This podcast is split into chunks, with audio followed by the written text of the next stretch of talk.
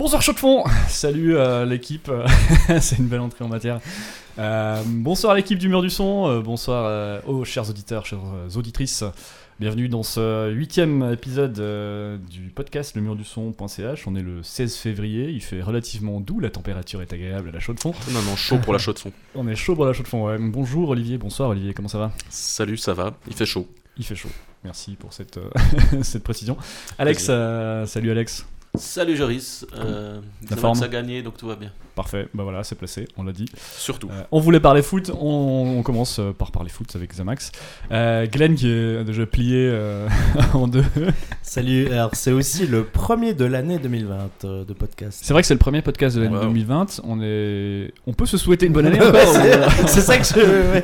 Je crois que c'est non, C'est terminé. peut- hein, à partir de, de- de février, je crois qu'on ne peut plus. Euh, bonjour Tom, bonsoir Tom. Salut. Ça va? Ouais, moi j'ai pas de fun fact. T'as pas de, fa- euh, ouais, Non. bon, Bah, t'as plus de voix, quoi. t'as plus de voix. Ça va Ouais, non, oui. Moi, tu nous as fait une belle anecdote euh, sur le Sur- sur coronavirus à coronavirus. l'instant. donc, On est assez content. c'était- c'était D'ailleurs- assez- voilà, ça, Voilà, ça, c'est fait ça aussi. c'était tout pour. hein. Et puis on a un invité, euh, Lionel. euh, bonsoir Lionel. Comment ça va? Bonsoir, moi ça va bien, merci. Lio- Lionel de Dinalamo et de anciennement Juan Blanco ou toujours Juan Blanco aussi. Peut-être.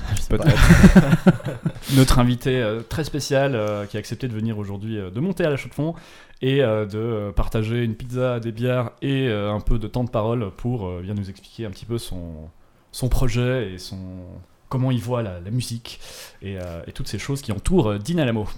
Voilà pour notre invité. On a un joli programme aussi puisqu'on va euh, faire une petite actu, une petite news euh, sur un événement qui s'est déroulé en France dont tout le monde s'en fout euh, vendredi dernier. Et puis, euh, on va aussi revenir sur les dix dernières années, parce que vous savez que c'était un peu la, la, on va dire la tendance sur tous les sites à l'approche de 2020 de se faire des tops de la dernière décennie. Et on a décidé de faire aussi nos, nos meilleurs tops avec tout et n'importe quoi. Donc, ce sera des albums, des concerts, euh, des choses qui nous ont marqué. On va essayer un petit peu de, de dépatouiller tout ça et de voir un peu ce qui, ce qui reste à la fin de, de cette chronique. Et puis, on aura aussi des découvertes. Je pense qu'on est les seuls glands à le faire en 2020. C'est vrai qu'on est les seuls glands à le faire en 2020, mais bon, on fait, en même temps, on fait comme on veut, donc euh, je crois que. C'est dire, une bonne réponse. ça. Oui. Sachant que la, la, fin, pa- parce que Patrick, euh, euh, qu'on qu'on salue évidemment, euh, a, été, Salut a Patrick. été très, euh, très remonté face à tous ces tops, sachant que pour lui, la décennie s'arrête euh, en euh, Bah, décembre En 2020. 1895. Voilà, donc euh, ouais, aussi pour lui plus- plutôt euh, à ces dates-là. Donc euh, on peut la faire, on peut faire tous ces tops encore euh, jusqu'à la fin de l'année, je pense. Voilà pour le programme.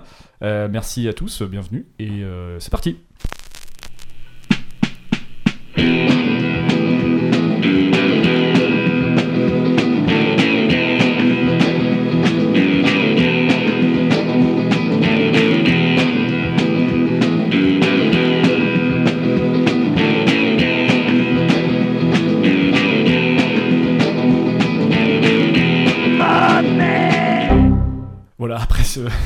Cet exceptionnel jingle, comme euh, d'habitude, euh, on va partir sur une magnifique news qui ne sert à rien et qui vous apprendra sans doute rien non plus. Euh, vendredi dernier, c'est vendredi je crois, hein, euh, c'était les... Je sais même pas, ouais, c'est dire à quel point euh, c'est des choses. C'était Euh, ce week-end. C'était ce week-end euh, les victoires de la musique euh, en France, euh, qui a consacré une tripotée d'artistes. euh, euh, parfois, euh, Autant exceptionnels les uns que les autres. ouais, tous ces, voilà, euh, Mhm. notamment, euh, moi, il y a, il y a un prix qui me fait rigoler, c'est Alain Souchon qui a gagné le meilleur album pour son album qui s'appelle Am 50s.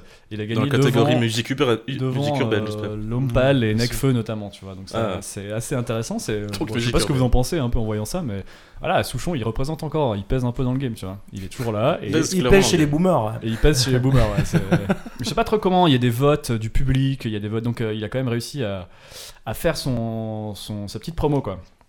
Alors je vous fais un peu les, les quelques gagnants. Donc on a euh, euh, Vita Slimane et Renaud Rebillot, je sais pas qui c'est, pour la chanson Ça va, ça vient, sans virgule. Donc il n'y a pas de virgule. Donc c'est pas un sketch, c'est vraiment le. Ouais. Ok. Euh, ça s'appelle euh, C'est la meilleure chanson euh, originale. Si vous savez Voilà. pas, Vita, c'est donc la meuf qui faisait un, Ouais. un featuring avec, euh, Avec Diams. Ouais, avec Diams, Conf- Confession ouais. nocturne. Ouais. hein. Confession nocturne. Voilà, on n'oublie pas. hein. L'album Révélation c'est- s'appelle Les failles de l'artiste Pomme. Ça, c'est super. Voilà, Pomme, c'est pas Pomme, c'est sympa. C'est trop trop En vrai, Elle faire des reprises un petit peu avec une sitar ou un truc du genre, mais elle fait des trucs un peu avec des, des instruments un peu spéciaux que j'ai trouvé assez chouette quoi. Voilà, merci. Ok. Il faut le dire. hein. c'est important. L'expertise des musiciens. Euh, L'artiste féminine de l'année, c'est Clara Luciani. Ça, c'est plutôt sympa aussi pour elle. Euh, chouette artiste. Euh, L'artiste masculin, c'est Philippe Catherine, qu'on aura l'occasion de, Enfin, De voir. euh, euh, ça, c'est. On verra à Fessinoche. Non, moi, je, je me réjouis de le voir, en fait. J'aime bien ce qu'il fait. Et puis euh, aussi, alors là c'est un, un prix un peu bizarre, mais la meilleure création audiovisuelle. Donc je sais pas exactement ce que ça veut dire. C'est nous, non clip, non Non, c'est meilleur le clip. clip. euh, C'est meilleur voilà. clip, Eh et oui. bien c'est PNL. Voilà, ils ont quand même gagné quelque chose. Oh, bah, Ah, c'est- euh, c'est- en vrai, le clip Quel clip pèse quand même C'est bien. Alors, ODD. aucune idée. ODD. Bah, c'est ODD, ODD, je pense. ouais, Ouais. sûrement, ouais. Avec la Tour Voilà. Eiffel et tout. Ouais, ouais, ouais. Ça, ils ont- ils ont Donc c'était les victoires de la musique. Je crois que Glenn, toi t'as regardé. un Alors moi j'ai regardé un bout, alors ça commence avec Angèle. Voilà. Hein, Évidemment. ah, Puis après il y avait justement euh, Slimane et Vita. Là, je me suis dit je vais- on va lancer le film, tu vois. c'est- c'est- Donc en fait, tu nous dis que t'as regardé, mais t'as regardé. Ouais, j'ai regardé, je pense. Non, je pense un bon quart d'heure, tu vois. Ah, Mais tu vois, le Ah, temps, euh, tu vois, il y avait Ruquier qui présentait. Ah, ouais. salut, c'est. Ruquier, machin. Et ils étaient tous là, hein. Tout, le, tout le gratin France 2 était là. tout le paf. Tout le paf, exactement. Bah magnifique. euh, voilà, voilà, c'était les victoires de la Ce musique. qui était assez drôle, c'est qu'à la fin, je crois, de la, de la victoire des musiques, ils ont diffusé un concert euh, d'NTM, je crois, à Ah ouais, l'Olympia. quand même. Le dernier concert d'NTM Ouais, Zénith ou je sais pas quoi. Et puis les gars, je pense Aïe, que la aïe, première aïe. chanson ou la deuxième, ils se disaient euh, fuck le CSA quoi. Je- Et puis là, les gars ils, se, ils sont sur France Télévision. quoi. tu vois, je comprends pas trop le truc quoi. Voilà, c'est Le 21 e siècle. ouais, le 21 siècle. En France en tout cas. Quelque chose à rajouter euh, là-dessus Ouais, oui, Florent. Pagny, euh, président d'honneur. Ah ouais, c'est Ah. vrai. Ah oui, et pardon, il y a aussi. euh, j'ai- Pas, euh, hein. J'ai oublié, mais euh, il y a eu un petit euh, victoire d'honneur. Vous savez, euh, c'est on consacre un peu les gens euh, qui ont une carrière euh, et tout. Et c'est Maxime Le Forestier qui a gagné Ah, euh, Maxime. le victoire, la victoire d'honneur. euh, voilà, donc pense euh, qu'il est bravo très Maxime, content. il est très content. Il est venu en déambulateur donc. Je sais pas, euh, je sais même pas s'il est venu. J'ai pas regardé. C'est de se dire à quel point la news qui euh, bah, vous apprend rien. Voilà, merci. Merci.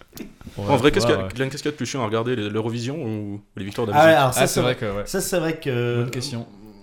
Je pense que l'Eurovision, ça c'est quand même un, un spectacle quand même particulier, tu vois.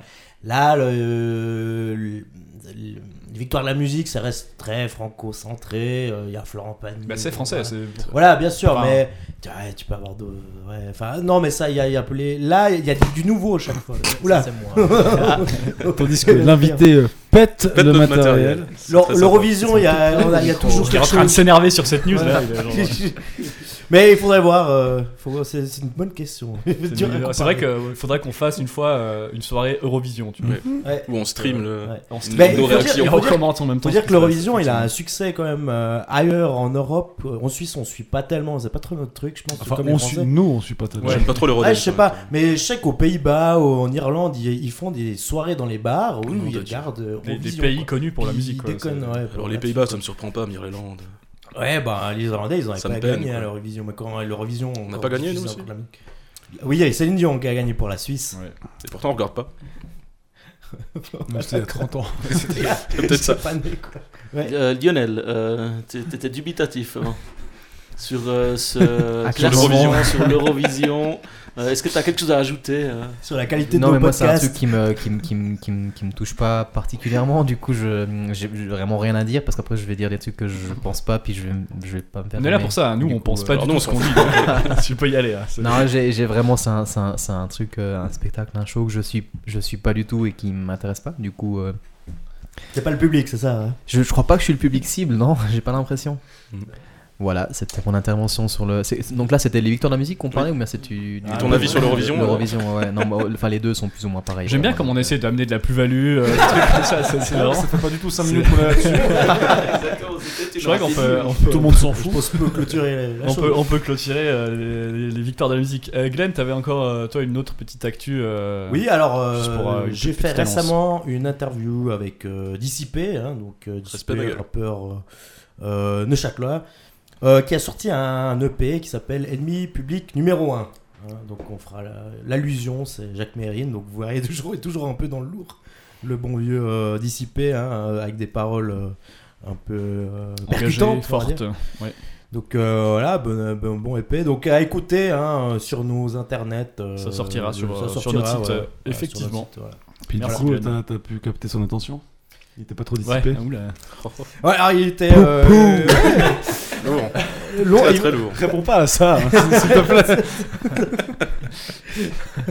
Ouais, bien, c'est c'est pas comment, dissipé. Et D'ailleurs, je Ah, comprends pas pourquoi il a ce blaze. Parce qu'il est pas nécessairement dissipé. euh. bah, c'est une bonne question. euh, Il faudrait que faudra j'y redise. peut-être, euh, ouais.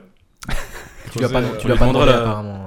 euh. On lui posera la fameuse question, mais pourquoi ce nom? Pourquoi? Why the Pourquoi name Why the name Effectivement, euh, concluons euh, sur cette euh, belle note. Et euh, passons, euh, eh bien, on se lance un petit jingle, on va fumer une clope euh, et on va, euh, on va attaquer l'interview avec euh, Dean Alamo. Ok, alors après ce sublime euh, jingle, euh, il faut que effectivement j'aille sur Synonymo comme on vient de me le faire. euh, Élargis ton champ lexical. Exactement. Euh, eh bien, on va, euh, on va tout de suite euh, attaquer la partie un peu centrale de cet épisode avec, euh, avec Lionel, euh, alias Dinalamo. Bonsoir euh, Lionel. Salut à tous. Ça va? Oui, ça va. Je crois que je suis comme vous, un peu fatigué, mais ça va. Tu passes un bon moment où tu te dis merde, je suis en train de... Ça fait- en fait, ça fait- le public sait pas, mais ça fait 3 heures que je suis là, je suis en train de parler avec vous, mais jusqu'à maintenant ça se passe bien. Ouais. C'est vrai qu'on... Tu peux pas te plaindre, on t'a donné de la pizza. C'est T'es le vrai. premier à avoir de la C'est pizza. vrai. dans- Et puis j'ai eu la partie centrale sans les croûtes sur le côté, je suis assez content. ouais. C'est de la qualité au mur du Ah, son. c'est hein, Le sens de l'accueil. On donne pas à manger à nos invités d'habitude. Donc tu es le Non. premier. Quoi. Et de la bière sans gluten. Merci. C'est bien son Oui. gluten, effectivement. Merci. Parce euh, qu'on ne sait jamais. Ah, ouais, c'est- en plus, c'est vrai. Merci d'être euh, monté euh, dans cette magnifique ville de, de La Chaux-de-Fonds, où il fait chaud, rappelons-le. Euh, Il fait très douce. et euh, de venir un peu nous parler de, bien de ton projet euh, d'Inalamo. Euh, alors anciennement, on te connaissait sous le nom de, de Juan Blanco.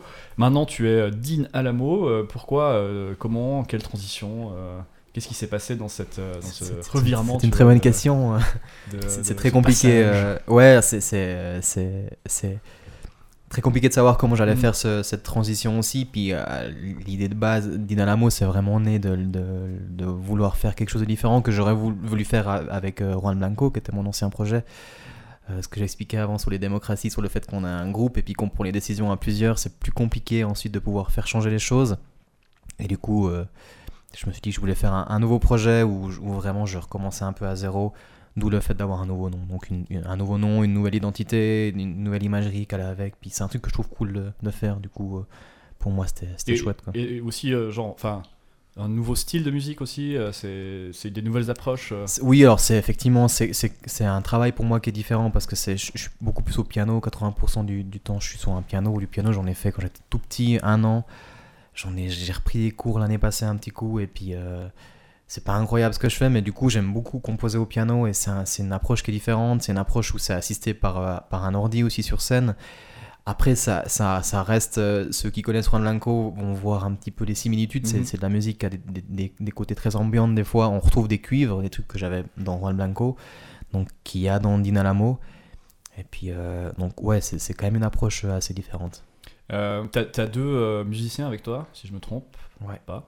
Euh, Félix Viva, qui est à la batterie, Exact. et euh, Justine Tornet, exact. qui elle, alors ça m'a fait, elle joue du Du bugle. Ouais, Du ouais. bugle. Du bugle. Alors, du euh, qu'est-ce que c'est le bugle? Une sorte de trompette euh, C'est une trompette, euh, ouais. Euh, c'est un son un poil plus. euh, plus grave aussi, et puis un peu plus rond, et puis, euh, puis ça marche bien. On- au tout début, on avait une, une tromboniste qui jouait dans le projet, qui était vraiment, vraiment chouette aussi. Euh, le problème, c'est que les fréquences, comme on les utilise aussi, il y a, y a aussi un placement, et moi j'ai une voix qui est un peu plus, un peu plus dans les graves, et puis avoir un trombone, ça, ça venait des fois un peu chevaucher dessus, puis ce bugle, ça, ça vient utiliser une plage de fréquences qui était un peu plus libre dans le projet, enfin dans la musique. Et puis du coup ça marche hyper bien. Mais elle, elle est incroyable, elle est vraiment douée, il faut la voir en live. euh, c'est... Comment t'as comment t'as rencontré ces, ces musiciens? Félix, c'est un, c'est un gars que je connais parce que ben, Chaux de Fonds, Neuchâtel, euh, c'est un gars qu'on connaît énormément par ici. Et puis euh, je voulais changer de musicien aussi, puis du coup je voulais bosser avec lui. Enfin au début j'avais demandé à d'autres personnes, puis après je, je suis arrivé sur son nom à lui, et puis, euh, puis ça correspondait bien, on a fait un test, puis c'est un, c'est un, c'est un chouette humain, euh, Félix. Je l'aime vraiment beaucoup. Et puis euh, Justine, elle, c'est, euh, on- on- elle est à la, à la MU, à l'EMU à Lausanne, et c'est un gars. euh, Qui est? Le- la- la haute École de musique, musique, ouais, excusez-moi, ouais. Puis euh, du coup, c'est un pote qui est aussi là-bas qui m'a dit Ah ouais, regarde, il y a cette fille qui est hyper chouette. Et puis euh, et- et on, a, on a fait un test, tu vois, elle est à Lausanne, elle a pris son bugle, elle a fait deux notes. Bon, bah, c'est- t'es dans le projet, c'est tout bon. Et puis euh, effectivement, c'est. Je, je le répète parce que c'est vraiment, c'est vraiment vrai, elle est, elle est vraiment géniale. Tu as fait. euh, Ouais, Alex, vas-y. Oui, euh, par rapport aussi à la voix, par rapport à, à comment tu poses la voix sur un morceau finalement où tu as beaucoup plus d'instruments. Parce que là, on est dans une formation quand même un peu plus intimiste. hein, Il y a moins de personnes sur scène qu'à Juan Branco, en tout cas Blanco à la base. Alors, Et ouais. est-ce que c'est quelque chose que tu avais aussi besoin actuellement ou tu trouves une autre manière de, de, de faire de la musique dans ce genre de contexte intimiste ou finalement, bon, bah, c'est parce que l'air du temps pour toi, enfin surtout, euh, tu avais envie de faire ça bêtement actuellement enfin? C'est pas forcément moins intimiste, enfin, c'est le, rapport de nombre de personnes sur scène avec l'intimité du projet est pas forcément la même. C'est, euh, avec Juan Blanco, on était plus, mais il y avait, pour moi, c'était plus intimiste dans le sens où on avait des, ce côté euh, très, euh, un, peu plus, un peu plus calme et puis légèrement soutenu au niveau des batteries et tout. Dans ce projet-là, on a, on a des sons un peu plus électro des fois au niveau des, des, des- des drums et tout, ce qui rend le truc un peu plus lourd. Donc c'est, c'est moins intimiste. Ce qui, est, ce qui est assez drôle par contre, c'est que j'utilise ma voix différemment parce que ce projet-là, donc on est en, trio avec Félix, mais depuis peu on, on tourne aussi en duo qu'avec euh, Justine justement. Et mon placement de la voix est complètement différent en étant avec en duo justement, ça me laisse beaucoup plus de place et c'est euh, assez drôle comme, comme la voix ressort beaucoup mieux et puis euh, elle est est plus mise en avant dans ce en, en duo quoi. Mais mais c'est vrai que même si on est trois sur scène, ça en, full band, donc avec Félix, euh, ça, c'est quand même beaucoup plus rythmé que, Juan Blanco et puis euh, un peu plus, euh, un peu plus dansant. Ça reste un truc que, que j'ai fait moi, donc ce sera jamais vraiment que des chansons très pop qui font danser, mais mais il y a plus de titres qui sont un peu plus, qui font un peu secouer les miches des gens, quoi. Tu avais.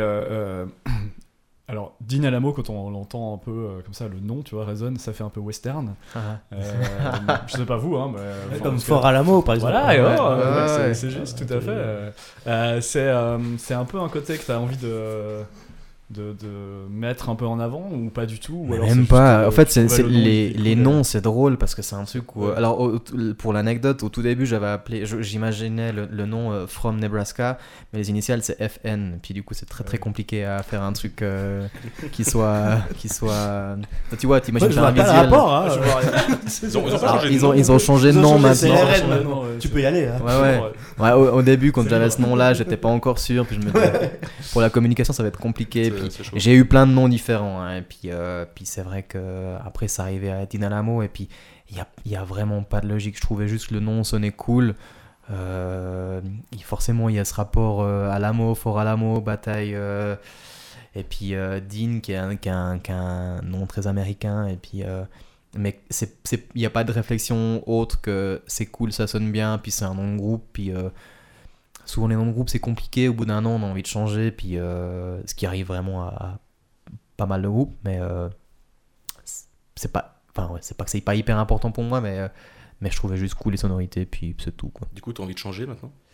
Ça fait déjà plus qu'un. Bah, disons que si, si je pouvais, euh, si c'était pas aussi compliqué, c'est pas comme si on avait, on avait fait le tour du monde et puis que tous les gens nous connaissaient sous ce nom-là et puis qu'on pouvait changer difficilement, mais disons que ça me dérangerait pas de changer, mais je, je- enfin, je, je vis très bien avec ce nom aussi quand même. Jean-Paul Courant de l'Ain, par exemple. Bah alors j'ai hésité, mais euh, après je me suis dit que c'est de la merde. Puis, du coup, Et, et- et au-delà du, de ce changement de voix, au niveau euh, de la production, c'est aussi quelque chose qui a eu un long travail. Avant un vernissage, il y a eu des longues heures, alors qu'il y a toujours hein, en studio ouais. qu'on s'entende. Mais j'ai un peu l'impression qu'il y, a- il y a quelque chose qui est allé chercher beaucoup plus profondément. Mais c'est peut-être comme ça un peu lancé en l'air. Enfin. c'est une façon de travailler qui est différente parce qu'on est moins dans ce truc de. Quand j'ai lancé One typiquement, c'est un projet solo qui a grandi petit à petit, où on s'est retrouvé en trio, avec donc, Fanta Moreno et Jérémy Manien, euh, euh, donc batterie et basse. Après, on a eu les cuivres, ça a grandi petit à petit. C'est vraiment un truc qui a pris des années pour grandir. Là, on est vraiment parti assez rapidement d'un projet solo, mais que je voulais déjà grand au niveau de, ce qu'on allait utiliser comme instrument euh, assez rapidement, ce qui fait que il y a un immense travail qui a été fait au niveau de la production au début, sans réfléchir à comment on allait le faire sur scène après. Mais, euh, là, il n'y avait pas de barrière où, dans Juan Blanco, disons que je composais en me disant, ok, j'ai, il y a la guitare-voix de base, mais je me disais, ok, je sais que j'ai une batterie, une basse, deux cuivres, plus ou moins, et puis je, fais avec ça. Maintenant, pour moi, il n'y a, a pas cette limite-là où je me dis, ok, je, je fais un peu ce que je veux, alors je vais pas utiliser chaque fois un instrument différent, un truc de chaque pays pour, euh, pour essayer, mais en tout cas, c'est, il y aura des synthés, il y aura des synthés basses, il y aura des, bah, des de temps en temps, il y aura des, des, des percus, il y aura plein, plein de trucs un peu différents, et puis... euh, et puis, euh, et puis c'est vrai que ça n'a pas été réfléchi ensuite pour comment est-ce qu'on le mettait en, on le mettait en scène. Mais au niveau des couches, en tout cas, ça a été moins réfléchi sur ok, j'ai tant de musiciens, je fais avec ça. Là, il était vraiment assez libre. Au niveau de la production, justement, euh, pour euh, rebondir un peu sur ce que euh, Alex disait, il y a, et ce que tu disais, c'est tu as travaillé avec Igor, euh, qui produit en fait Dinalamo, si je me trompe pas, aussi. Alors, il a, il a effectivement Il a- produit le, le, le- le premier EP. Ouais. Et puis, il, il a fait le suivi avec ce. On, on a une résidence dernièrement où il a fait son. son il est venu faire le, coach. Pour, ce que je lui avais demandé, c'est qu'il vienne en tout cas voir, parce que là, on partait sur un duo, puis du coup, qui me, qui me dit si les- la transformation, la transition du, de la musique, en, comme on la jouait sur scène en trio, en formation duo, si ça faisait le job, et puis de revoir les sons. Et puis. euh, mais ouais, il a, il a effectivement le produit, le Oui. premier EP. Donc, euh, Igor, Igor de, de- voilà, de Daughter, hein, le, Ouais, exact. le groupe euh, quand Long- même, euh, londonien. Daughter et pas Daughters, hein, je, Ouais. je tiens juste à Et- préciser ce ouais, que. qui- qui- Igor est neuchâtelois, il est, il est d'ici, il est du coin, Ouais. euh, en partie en tout cas. Puis il est monté et, à Londres. Et, Puis Et maintenant, un il pote est. d'enfance. et qui est un ami à Ouais. toi, c'est ça en fait. Ouais, c'est un gars avec qui j'ai fait de la musique. On avait un groupe. Alors, c'est drôle quand t'écoutes d'auteurs et quand t'écoutes de la musique, c'est que le groupe qu'on avait ensemble s'appelait Reverb. Puis c'est vrai qu'on on fout la reverb tout le temps à fond. Quoi. Moi, je me souviens qu'un des. Quand je faisais un mix pour euh, Juan Blanco au tout début, euh, il était à. Je, je lui ai dit, tu peux m'aider pour le mix et tout. Je faisais pas les mix finaux, mais disons que je lui ai demandé de l'aide pour faire un truc. Puis il avait foutu la reverb à fond partout. Et puis c'était assez drôle parce qu'on avait ce groupe qui s'appelait Reverb justement. Et puis euh, on a joué ensemble quand on avait, je sais pas, 16-17 ans. Après, lui, il est parti en Angleterre, il a fait, son, il a fait une école de musique, il a rencontré Elena, donc, qui est la chanteuse de Daughter. Euh, puis ils ont fait une école de musique. Dans cette école, ils ont rencontré Rémi, qui est le batteur, puis ils ont monté ce projet. Et puis, euh, et puis voilà, mais on reste en contact assez régulièrement. Et puis c'est c'est cool de l'avoir de nouveau de, dans ce, dans ce projet-là. Puis d'avoir Parce que bah, c'est un gars que je respecte son travail, c'est un gars qui, qui travaille énormément, c'est assez fou. Euh, Je crois que j'ai jamais rencontré quelqu'un qui travaille autant. Et puis, euh, et puis, euh, puis ouais, c'est bah, c'est toujours cool de voir un de tes potes réussir dans ce qu'il fait, euh, que t'aimes ou pas, c'est vraiment chouette de voir quelqu'un faire un truc cool puis de le faire à fond et que ça marche. Et puis, puis de garder cette amitié à, à distance, c'est- moi j'en suis hyper content. Quoi. Ça t'a permis, euh, ju- justement, il est venu donc euh, un peu coacher, comme tu as dit, euh, en résidence. Ça, ça vous a euh, donné un bon aperçu un peu de, de- du travail à faire encore ou, euh, Ouais, on est, ouais, ouais, moi j'avais prévu un truc un peu. avec- on, a- on avait prévu des horaires de 9h-19h. Je me suis dit, on va faire ça un petit peu. Des heures de bureau, quoi. Ouais, ouais, je me suis dit parce qu'on avait des. Tu sais, enfin, je sais que les, les, les musiciens, c'est pas des gens qui sont habitués à travailler les heures du bureau, donc ils- tu sais que c'est large. hein. Mais on a, on a fait, en fait, on a fait du 2h du matin quasi tout le temps, puis on se réveille à 9h, puis on recommençait, et puis, euh, puis on a travaillé beaucoup plus loin que ce que j'imaginais. Et puis, mais ça, c'est. Alors, euh, il y, a, y a plein de coachs avec qui j'aurais pu travailler qui auraient été, qui auraient été cool. J'avais pensé à, à Simon Gerber aussi, qui est un gars vraiment, vraiment chouette. Euh, euh, je sais qu'il y avait Mimo Pisino aussi qui était, qui était prêt à, prêt à m'aider pour ce projet. Malheureusement, ça jouait pas au niveau des, au niveau des, des, des dates. Et puis, euh, et puis du coup, bah, j'étais très content de le faire avec, avec, avec Igor. Mais c'est vrai que c'est, on est allé beaucoup plus loin que ce que je pensais parce que c'est un gars qui est méga pointilleux et puis c'est, c'est vraiment tous les sons qu'on a fait, donc toutes mes, sessions Ableton, les sessions, donc euh, Ableton c'est un programme avec lequel je travaille sur, euh, sur scène, donc il renvoie une partie de, de ce que je fais sur scène. On a retravaillé les sons et c'est. Ouais, c'est assez fou le, temps que lui passe pour régler des trucs qui, qui, paraissent euh, très petits, puis pas forcément hyper importants parce que le, le grand public va pas écouter ce genre de choses, mais qui, qui sont hyper importantes pour le 5% peut-être du public qui va comprendre ce genre de choses. D'ailleurs, euh, tu, as répété à plusieurs fois, on allait beaucoup plus loin, etc. Enfin, c'est à quel niveau? C'est-à-dire que tu as parlé des reverbs à, à la base, dans un premier temps. Enfin, à quel niveau, si tu peux donner un exemple hein, C'est euh, ouais, c'est au niveau du travail sur. euh, pour moi, j'imaginais surtout avoir son avis. euh, mais en fait, c'est pareil que pour le CD quand, quand le. Bon, je vais d'abord répondre à cette question-là où c'est vraiment. On allait plus loin au niveau du.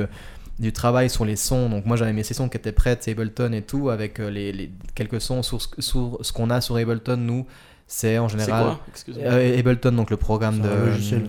Ouais, c'est c'est un, un logiciel de, de- En fait, c'est le logiciel avec, les gens, euh, avec lequel les gens travaillent sur scène parce que c'est un truc qui est fait pour de la musique de scène. Et puis, euh, c'est un, c'est un truc qui est, qui est très pratique à utiliser. Et donc, nous, on renvoie des sons, euh, des sons euh, qu'on joue pas. Donc, c'est des, c'est des, en général, c'est des synthés basses ou bien des, ou, ou des drums. Et puis, des, des pads. Donc, les pads, c'est plutôt des sons d'ambiance, un petit peu des, des drones, des trucs qui sont un peu flottants. Et on a pris énormément de temps pour travailler sur tous ces sons-là, pour regarder qu'au niveau des fréquences, chaque fois qu'on joue les chansons, tout soit bien placé. Tous les effets que j'avais, donc moi mes effets voix, tous mes sons de piano aussi.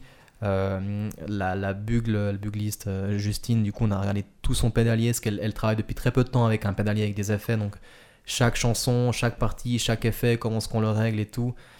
C'est un truc où euh, c'est vraiment du, euh, du travail de fourmi. Et puis, euh, alors au final, ça, ça s'entend pour une partie des gens, pas pour tout le monde.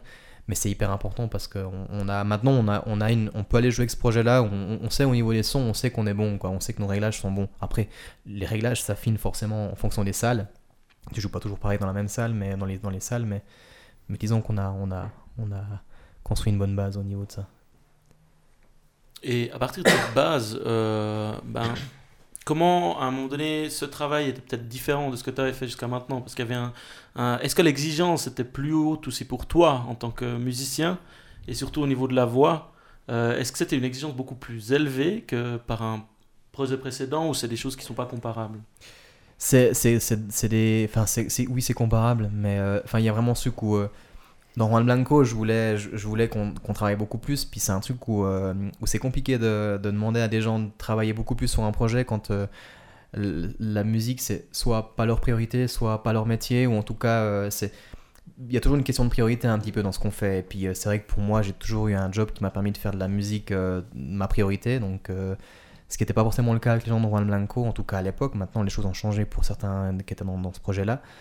Mais c'est vrai que je suis, là où je suis hyper content, c'est qu'on a vraiment pu travailler vraiment plus loin. Alors, euh, travailler avec c'est un truc qui m'a aidé parce que forcément, il, a poussé beaucoup plus loin que ce que j'aurais pu faire euh, seul.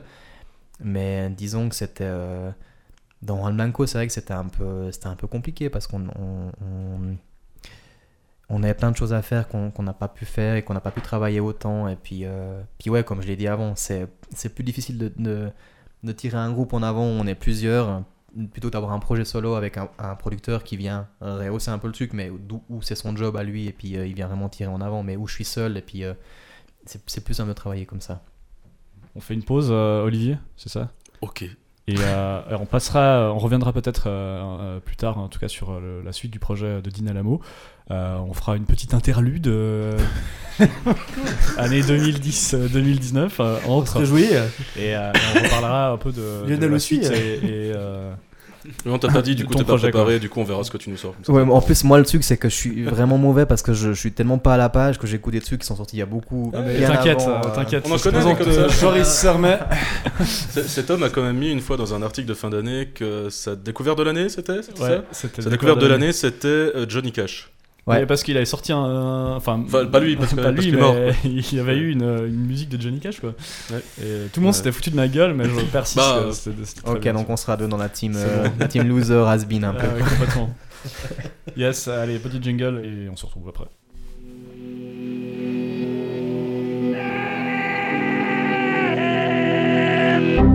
On est parti. euh, bonjour, on est reparti avec euh, après cet euh, élégant jingle, là, ce magnifique jingle.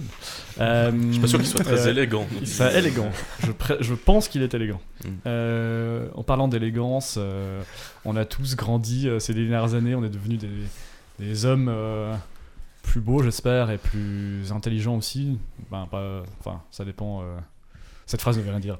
Euh, Non, donc non, on n'est pas devenu plus intelligent, effectivement. Et on va essayer de repartir euh, dix ans en arrière pour euh, eh bien, retracer un peu la, la décennie musicale euh, avec tout un tas d'albums, de, noms, de personnalités, de produits, de projets, de concerts. Euh, on va faire un tour de table, on va essayer de rigoler, on va essayer de dire un petit peu ce qui nous a marqué ces dix dernières années.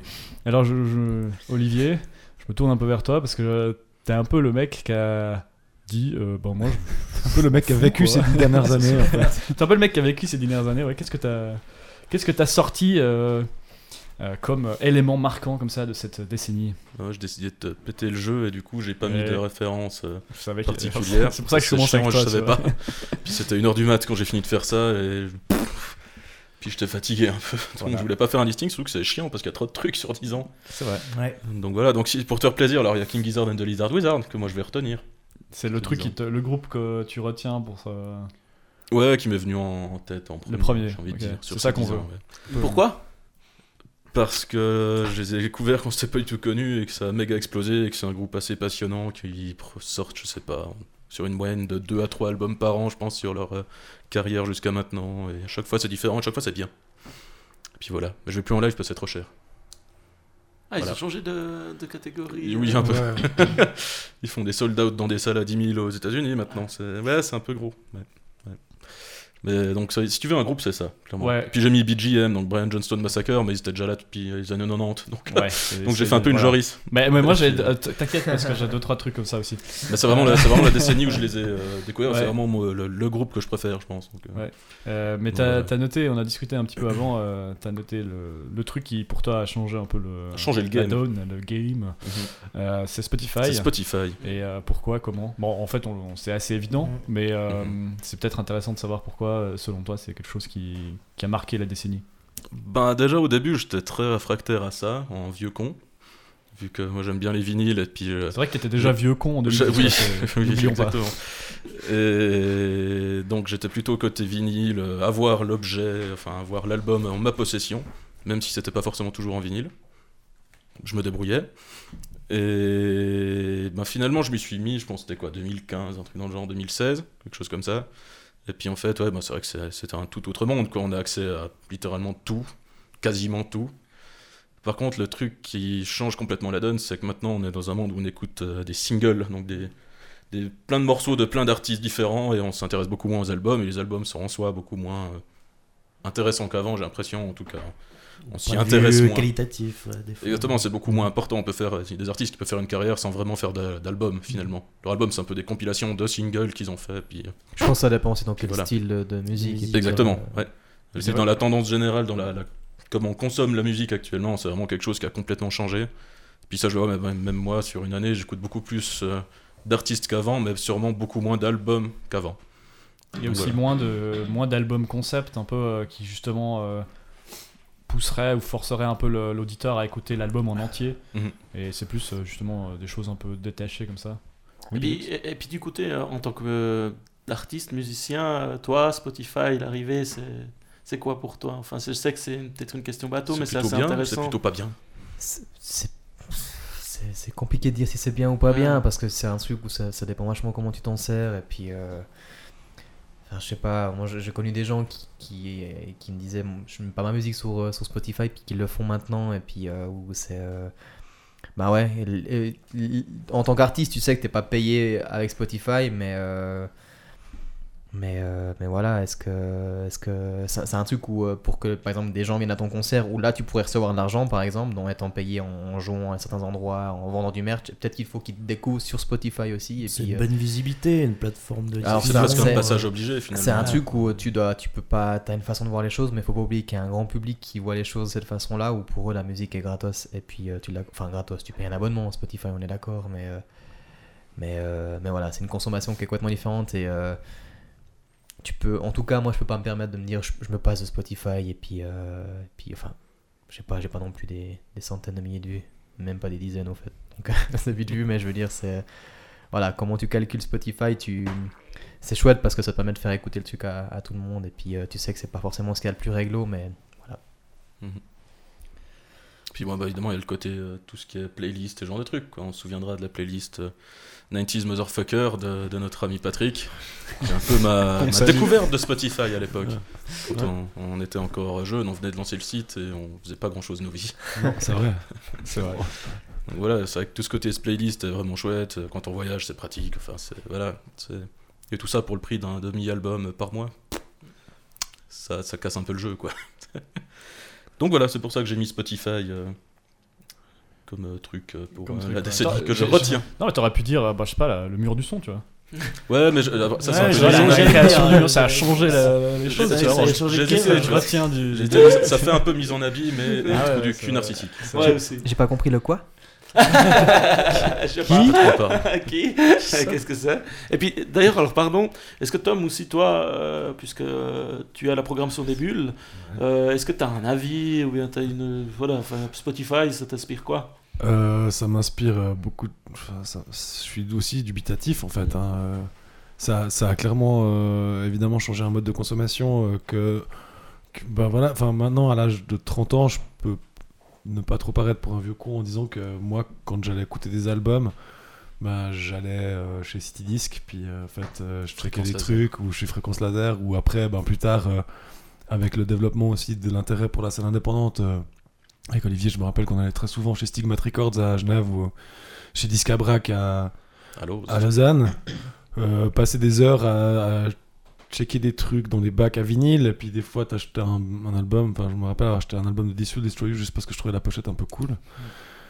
Et euh, mais tu vois, je me souviens pas forcément d'albums euh, que j'ai pu écouter comme ça où je me suis dit putain, j'ai pris une claque sur Spotify. Alors que je me souviens extrêmement bien du premier, la première fois que j'ai entendu In Rainbows de Radiohead.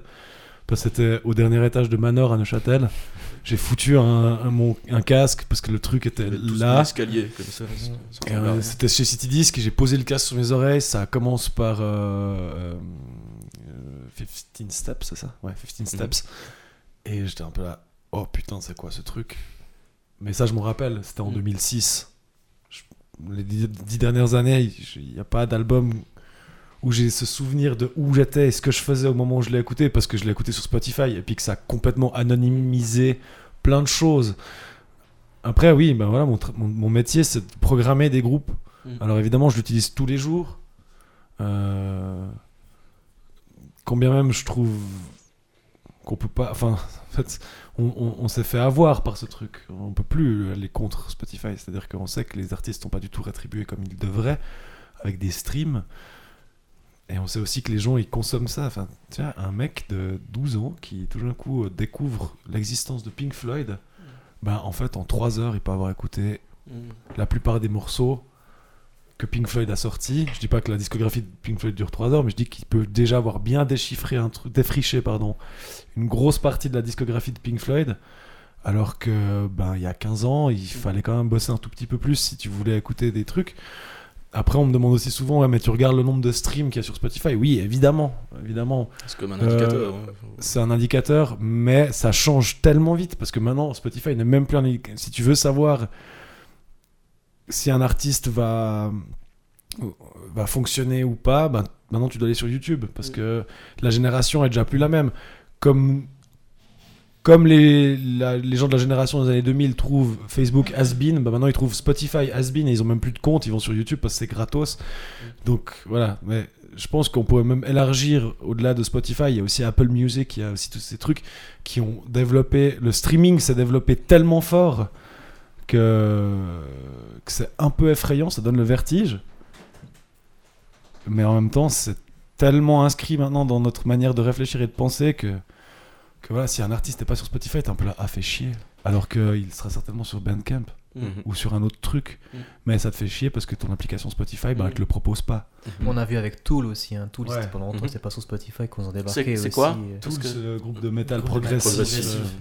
Je crois que pendant Ils ont- longtemps, ils étaient pas sur Ils étaient pas Spotify. dessus. Non, ils quoi. Ils sont arrivés l'année passée dessus. Ouais. Ouais. C'était aussi les- le truc le plus écouté pendant un moment euh, sur Spotify. Quoi. Ils ont pété tous les scores. Mais Radiohead, pareil. Pendant Exactement. très longtemps, Tom York a refusé d'être sur Spotify. Et puis tout d'un coup, il a cédé. Et puis, quand la discographie de Radiohead est arrivée sur Spotify, les gens ont pété des câbles. Mhm. Ils ont streamé ça, mais comme des porcs. Parce que ça fait des, années qu'ils attendaient ça. Et en fait, c'est quand même un petit peu dangereux. Parce que t'es là, mais au lieu d'attendre que les mecs Pourquoi sortent les albums sur Spotify, va les acheter dans un magasin. Et puis écoute-les chez toi. Ce qui est- C'est- Il y a un paradoxe. euh, ouais. Moi, ce que je veux dire par rapport à Spotify, c'est que ça a aussi tué le téléchargement euh, bah, Illégal. illégal déjà Ouais. en premier lieu. Je pense que. On moi, j'ai beaucoup, j'avais beaucoup téléchargé illégalement. Ah, moi, ça m'a complètement calmé. J'ai- Franchement, maintenant, je, je ne télécharge quasiment plus rien. Alors, évidemment, il y a deux trois artistes euh, qui sont assez difficiles à, à trouver peut-être euh, sur euh, Spotify. ou Sachant qu'étant euh, en Suisse, on télécharge évidemment pas. C'est un ami qui nous met à disposition. Voilà, exactement. euh, album. sur, partout dans Et le on- monde. On, euh, on le- on l'emprunte finalement. on Ouais. l'emprunte, exactement. Mais c'est vraiment pour la sphère privée. hein. Oui, Ouais, c'est un, sympa. un partage tout à fait amical euh, de quelqu'un Évidemment, je connaît. tiens à le préciser. hein. Évidemment.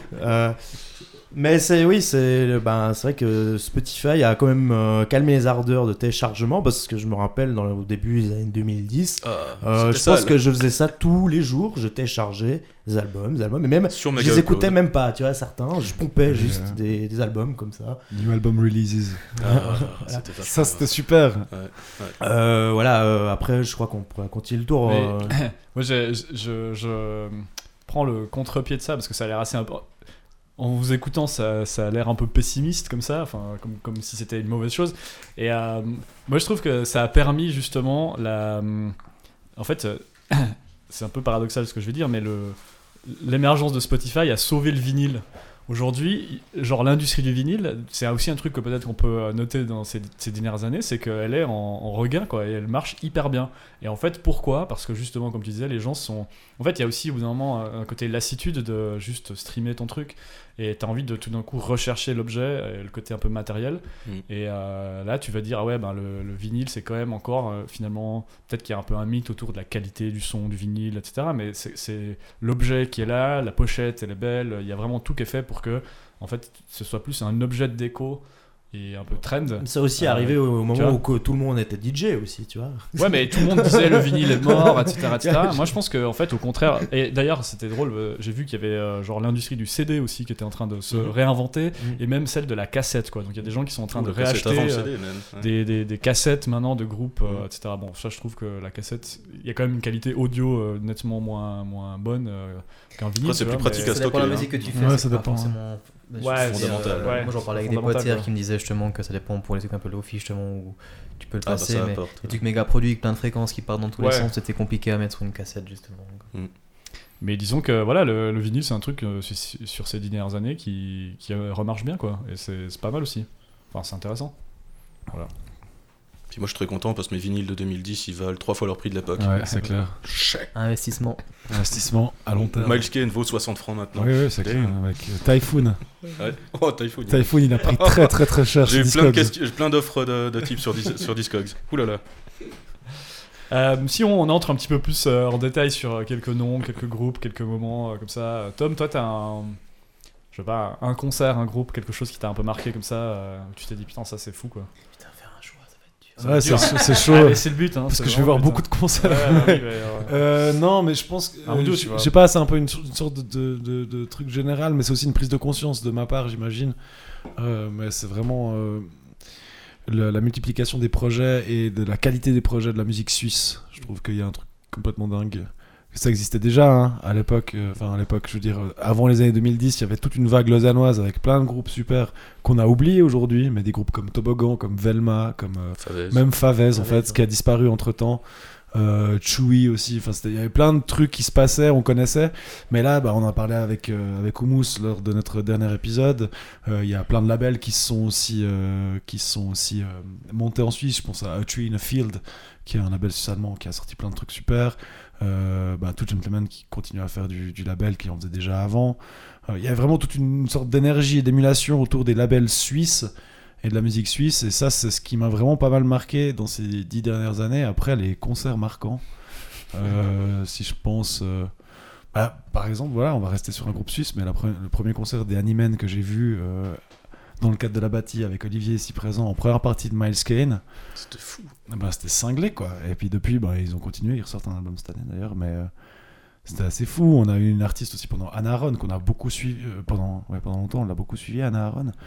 Euh, maintenant, elle a un petit peu, elle, a un- elle s'est un peu fait plus discrète. Je pense à Sophie Unger, à. Emily Zoé, euh, à, au, au Putz Marie, à, à Faye Baba. Enfin, il y a plein de trucs comme ça qui sont, qui sont ben même. Enfin, il y a aussi, on, le pleure aujourd'hui, mais la disparition des Rumbling Wheels, qui sont quand même une grosse partie de notre adolescence. Ça s'est passé pendant ces dix dernières années où on a vu que ça avançait plus pour eux comme ils l'auraient voulu. Euh, ouais, donc euh, non, plein de trucs en termes de musique suisse qui se sont vraiment bien, qui se sont passés. Puis même en tant que de festival, là, euh, ben, on, va, on va parler de consommation locale, mais, bah, il y a des grosses machines comme, faire, euh, hein. comme le Paléo et le Montreux, qui étaient des machines qui fonctionnaient quasiment à guichet fermé chaque année. Euh, pour Paléo, en tout cas, ça a été le cas pendant très longtemps. Bah, maintenant, on voit qu'il y a une sorte de changement d'intérêt des gens qui vont plutôt aller voir des, des petits festivals. Alors, il y a toujours autant d'offres en Suisse, ça c'est sûr. Les festivals qui ont disparu. Euh, certains, pour le, enfin vraiment, dont on est triste, on pense au For Noise, qui était vraiment un super festival, mais qui s'est qui s'est arrêté. Après, il y en a d'autres, on est un petit peu moins triste que ça n'existe plus, mais on va pas les citer par pudeur. hein. Et mais euh, ben là, ouais, on voit changement euh, de, de consommation en fait de, de- de- des gens qui vont plutôt privilégier le truc de leur ville. Ouais. On voit l'essor de Festinoche, parce Ouais. que ça a pris en 10 ans, Mhm. c'est complètement barge. Et- l'expérience, hein, avec Rocklette par exemple. Avec, Oui, l'expérience aussi, le Palp qui essaie de faire diversifier sur euh, de mai à septembre, ils font un festival avec plein de choses. Et là, bah, ils fêtent leurs 10 ans cette année en 2020, donc euh, eux, pour le coup, ils sont vraiment pile dans le tir. Mhm. Et ça a commencé par quelque chose à Martigny, avec puis ça avec. euh, voilà, Ouais, enfin, il y a plein de choses, plein de festivals ont commencé à se rediversifier en termes de propositions de concerts. Antigel qui faisait des concerts, euh, bah, qui va en refaire un à, Mhm. Cointrin. Euh, c'est un assez gros truc. Mais aussi bah, des, des festivals euh, qui ont émergé dans plusieurs petites villes comme ça et puis qui existent encore euh, aujourd'hui. On peut- La Noxoré, c'est pas très vieux non plus, quoi, par Mhm. exemple. bon. Voilà. C'est un peu euh, ça que j'ai retenu pendant ces dix dernières années, euh, sans euh, name dropper non plus à mort, mais euh, il y a pas mal de choses qui se sont passées. Alex, t'avais, euh, je te vois euh, acquiescer, acquiescer. Prêt, euh, il est prêt, Alex. T'es, prêt T'as des noms en tête, toi, qui, euh, qui t'ont marqué comme ça euh, Des Non. groupes, des, des, des concerts Bah, j'a- j'acquiesçais, beaucoup euh, ce que disait Tom. Ouais. Parce qu'il y a vraiment euh, une créativité assez incroyable quand tu regardes sur toute la Suisse. Enfin, c'est un peu affolant parfois, enfin, quand tu vois un peu défiler. Donc ça, j'abonde complètement. Donc c'était surtout euh, pour acquiescer ça. Et après, pour la deuxième partie de ta question, euh, oui, oui, enfin, moi j'ai euh, j'ai des choses peut-être moins originales ou peut-être plus attendues, ou qui sait, peut-être pas du tout, parce qu'il y aura peut-être encore des auditeurs qui le découvriront. hein. Mais euh, moi, il y a quand même eu, euh, bah, pour rapidement citer des noms, euh, disons Patty Smith m'avait quand même bien marqué l'année dernière à Festinoche. Moi, je connaissais pas du tout. J'étais un néophyte de, de, de, de, de, cet artiste qui, en fait, sur scène, te, prend complètement. Il y a eu Nick Cave qui, qui m'a complètement. Euh, qui m'a complètement. Non, non, effectivement, Ah, non. Nick Cave, c'est- Ouais, Nick Cave, c'est vachement bien. Ouais, je me suis fait. euh, Toi, t'es allé voir, non? Je l'ai vu à Verchter l'an dernier. Ouais, justement. Euh, il y a deux ans. Je sais plus. pas, moi, j'étais pas là. Tu sais, je suis vieux maintenant, je sais plus les dates. Mais, mais, mais c'est vrai que ça, enfin, ouf. ce concert était complètement phénoménal. Mm, mm. Pour euh, Mm. parler de concert, ça, c'est un des trucs les plus fous que j'ai C'était euh, dans les dix dernières années. Et puis, je, je, je sais vraiment pas du tout euh, dans l'exagération. Moi, j'étais dans un truc où j'avais l'impression de participer à une expérience euh, qui était dirigée par les musiciens et, et le chanteur sur scène. Enfin, bref, ça, ça a été un concert hallucinant. Ouais. Ensuite, bon, sur les dix dernières années, bon, Patrick Watson, euh, peut-être ceux qui m'avaient un peu lu euh, euh, sur le mur du son.ch à, à l'époque, je pense qu'ils ont deviné que moi j'ai une affection complète euh, pour ce que fait ce gaillard, parce qu'en fait, ça fait, ouais, ça fait depuis 2006 qu'il aligne quand même des albums assez intéressants, et surtout il évolue. Il a fait ce Love Songs for Robot où il a commencé à utiliser des choses beaucoup moins à base d'instruments, disons. on va dire organique, c'est pas le bon mot, peut-être les musiciens ou Analogique.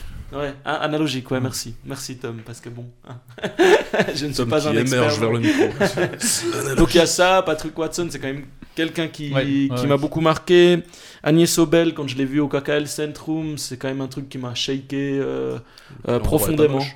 Parce que, parce que vraiment, en termes de voix, en termes de, de, de qualité, de mélodie, c'était vachement bien. Andrew Bird, pareil. hein, les gens ont certainement vu que je suis complètement fan de ce mec fou qui a sorti un album cette année qui est.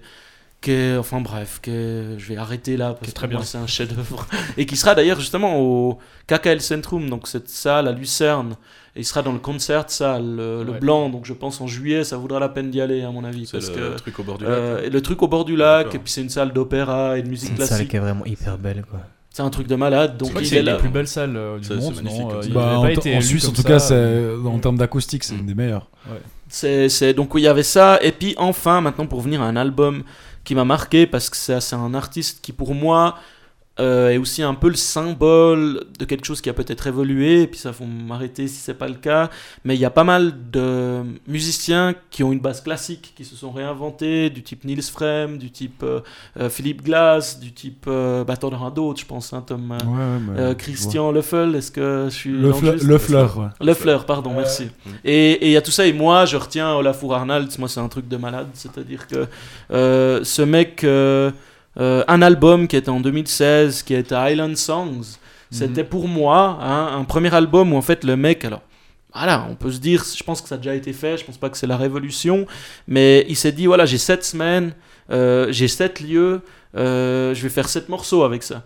Et puis il a invité à chaque, ben, sur son île en Islande, non, parce qu'il est islandais, et il a invité des musiciens de son île, et euh, euh, il s'est confronté à des genres musicaux peut-être qu'il n'était pas tout à fait à l'aise, et puis il est un peu dans cette démarche de vouloir euh, rendre la musique classique un peu moins élitiste. Après, c'est peut-être surinterprété pardon de ma part. Mais je pense vraiment que alors lui il m'a beaucoup marqué. No- notamment ce projet parce que je sais pas il a amené un aspect visuel par pour chaque morceau. Il y avait un clip qui a été tourné spécialement pour le morceau qui à chaque fois était différent et ça c'est aussi un peu une tendance qui peut peut-être un peu ressortir euh, de ces dix dernières années c'est-à-dire l'aspect visuel qu'on le veuille ou pas qu'on l'apprécie ou pas c'est quelque chose qui a pris une énorme. importance assez phénoménale Ouais, même central, des fois, je dirais. ce qui est quelque Ah, part dommage parce que tu écoutes de la musique pour écouter, mais en même temps, bon, bah, c'est C'est comme ça, je, je crois. Donc, ouais, euh, Olafur Arnalds, ça c'est vraiment. euh, Mhm. Euh, si vous le connaissez pas, artiste, euh, écoutez-moi, voilà. c'est vraiment un truc. c'est Ouais, que ouais. Je retombe dedans, je réécoute ses premiers morceaux. euh, enfin bref, moi ça m'emporte complètement euh, euh, en voyage euh, dans l'imaginaire. Parce Ouais. que oui, j'aime bien imaginer plein de trucs. Donc voilà, je crois que j'ai fait le tour et puis je me suis un peu rallongé euh, dans le tour par passion de, Non, non, de mais ces euh, c'est différentes très bien, c'est personnes très que j'ai vues, entendues. L'enthousiasme ou- était réel, on l'a senti. je- Vraiment, alors moi c'est ça et, et, euh, bah, j'espère que ça va un peu continuer sur tout ce côté, euh, rendre un peu moins élitiste cette musique classique parce qu'en fait c'est merveilleux, j'en écoute aussi de temps en temps sans être un expert, puis il y a toujours un peu ce truc où ça fait peur. Donc euh, voilà, je... c'était un peu l'artiste symbole aussi qui ressortait un peu pour moi. Donc, euh, bêtement. D'accord. Euh, C'est juste quand même à souligner, puisqu'on parlait d'eux, qu'en 2010, le 5 novembre pour être précis, Olafur Arnalds et Nils Fram ont joué à Ébullition devant 45 personnes. C'est incroyable. Parce que personne n'en avait rien à foutre Ouais. de ces deux personnes. Et pour la petite anecdote, après j'arrête avec. euh, C'était c'était un programmateur qu'on salue au passage, Yannick Neveu, qui est, qui est euh, membre du groupe Darius d'ailleurs, qui avait programmé, mais il avait programmé Olafur Arnalds. Et puis en fait, le, le, le management d'Olafur Arnalds lui avait écrit pour lui dire Ouais, on a un mec à te proposer en première partie, c'est un pianiste berlinois, euh, Nils Fram, coûte pas cher, il s'appelle Nils Fram. c'est pas mal. Voilà. Il y a eu ce des- plateau des en gruyère. Il y, a- il y a toujours des, des soirées comme ça, un peu exceptionnelles, où 45 cons y étaient. Ouais, c'est ça. C'est ça. C'est ça. Tu te dis merde, quoi, c'est 10 ans après, c'est. Et, et toi, Lionel, tu l'avais accompagné dans un dans un parc, enfin tu l'avais, t'étais, le- t'étais avec lui, t'étais le chauffeur. Oui, j'ai fait Oui, euh, Alors je sais pas si tu peux Euh, expliquer l'anecdote. Je pense que Je devais, le- je devais j'avais, c'était pour le bénévole pour, euh, pour l'amalgame, puis j'avais dû le ramener. euh, C'était le, c'était c'est- quelle soirée qu'il avait fait C'était à euh, l'amalgame mais c'était c'était pour les. euh, 10 ans 10 ouais, ans, ouais. Pour les 10 ans de l'amalgame, puis Non, je- oui, oui, les 10 ans.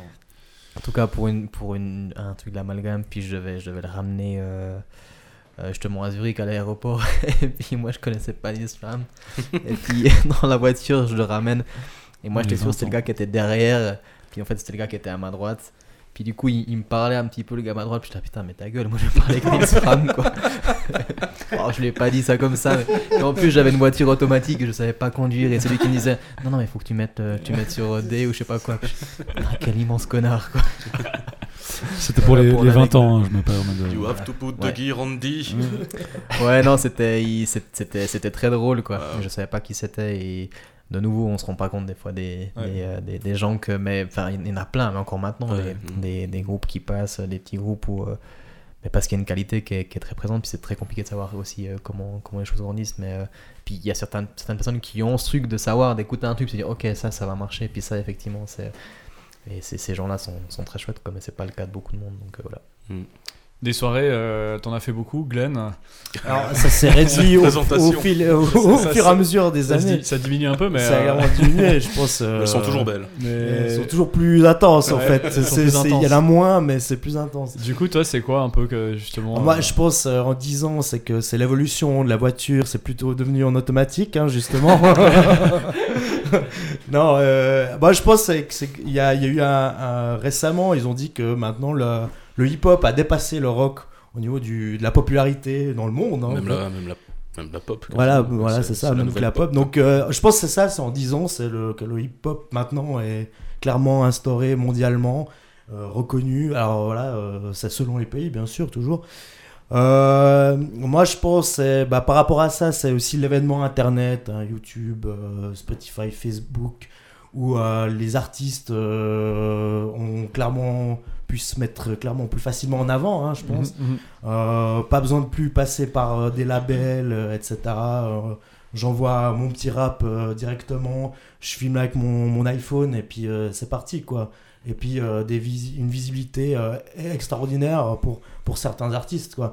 Après, euh, il y a aussi l'évolution au niveau du rap, euh, c'est de la sonorité, c'est la musique trap qui a clairement, euh, je veux dire, euh, maintenant tout le monde fait de la trap, hein, donc on peut dire une grande partie le boom bap et euh, maintenant laissé pour des presque des vieux millennials comme nous quoi. C'est ça. Et euh, les, la nouvelle génération qui va clairement écouter plus de trap, ce serait pour eux c'est ça le rap. Hein, donc J'ai de, de voir ce que ce sera le rap. voilà, c'est ça. Bah, il est en constante évolution. Puis en ça. 10 ans, ben, voilà, on est passé de la musique d'Atlanta, euh, la Southside, avec la trap, euh, qui maintenant des New Yorkais font de la trap. hein. Mm. On pense à ASAP, à Mob, hein, toute l'équipe des ASAP. Euh, Pro Era, euh, voilà, Travis Scott, bon, bah voilà, c'est le gros nom. Je pense que c'est lui qui a fait peut-être, euh, euh, qui est emblématique de cette décennie, qui a changé au niveau du, rap game, on va dire. Et puis, euh, et puis voilà, donc la on a parlé de Spotify, et puis en fait, je pense à Spotify, c'est que maintenant, les, en tout cas, je pense, en tout cas pour le rap, c'est que les, les artistes, ils vont commencer à essayer de faire de la musique pour Spotify, c'est-à-dire qu'ils vont faire les trois premières secondes. Vu que maintenant, on, on shuffle à fond, quoi. Donc, t'as intérêt que les dix premières secondes soient, euh, voilà, intrigantes. Mm. Ce qui n'était pas forcément le cas, où t'as- t'avais des skits, t'avais un peu dans les albums, euh, voilà, tu pouvais mettre un peu n'importe quoi, le, en Mm. guillemets, pour déconner. C'était typiquement Eminem, mais ce genre de truc, quoi. Et puis là, ben là, t'as intérêt de. ouais, bah, je pense que c'est le premier qui me vient à l'esprit. Puis voilà, aujourd'hui, ben, tu, tu dois euh, suivre quand même un, un certain- une certaine façon de faire, quoi. Spotify, euh, il faut que la- en 10 secondes, t'as intérêt d'accrocher euh, euh, l'auditeur. Sinon, bah, tu te fais shuffler, ben voilà, prochaine playlist, si tu fais une playlist lambda, bon, bah voilà. Voilà, c'est ça l'évolution, je pense, euh, en tout cas au niveau euh, du, du rap, quoi. Ouais, Puis, du côté du punk, je sais que t'étais aussi pas mal de ce côté-là. Alors le côté ça du punk, le, punk, je pense, c'est cyclique. euh, Je pense que ben à un épisode, Kylian Frangel, c'était dans le deuxième épisode, je, le deuxième. je crois, voilà, qu'il a, qu'il a bien dit. Je, je le suis par rapport à ça. C'est que maintenant il y a un renouveau, euh, peut-être, euh, d'intérêt au niveau du punk. Je pense qu'il y a des, des gens qui sont 10 ans de moins que nous, qui vont avoir des concerts de punk. euh, qui ont un intérêt par rapport à ce genre musical qui a disparu peut-être hein, en- il y a je veux dire en 2010 plus personne quelque part écoutait du punk rock Maintenant, c'est- ça revient, quoi. Il y avait Patrick. Il y avait Patrick, il y avait toujours les fidèles. Salut. Ouais, après, après c'est clair que ben, tu évolues avec la musique de, de ton adolescence, tu C'est gardes ça. toujours euh, euh, une trace de ça. C'est un- Patrick a donc 45 ans. Euh, il est pas là pour se défendre, mais bon, c'est bien fait pour lui. Donc euh, oui, alors oui, le, le punk rock euh, revient. D'ailleurs, euh, bon, pour l'anecdote, je, je- je regardais sur Wikipédia, euh, il y a un gars comme Denzel Curry, maintenant, il l'appelle ça- ils appellent ça du, du punk rap. Voilà. Voilà. Bon, bah, Bon, le punk et le rap, c'est pas très très éloigné. Donc... Ouais. Voilà, évidemment, euh, Après, sur, pour le, Denzel. pour le côté euh, contestataire, euh, etc. euh, Ouais. euh, voilà. Mais ils appellent ça du punk rap. Bon, c'est Wikipédia, hein, c'est des. C'est peut-être pas la référence sur, euh, sur les genres musicaux. J'ai vu, j'ai vu, de toute façon, ces étiquettes que euh, des, des journalistes et des podcasteurs comme nous euh, balancent comme ça, quoi. Je, je veux dire, voilà. Je, je pas moi non plus, je, je- j'aime pas trop mettre des étiquettes sur, Parce que, sur on, les styles.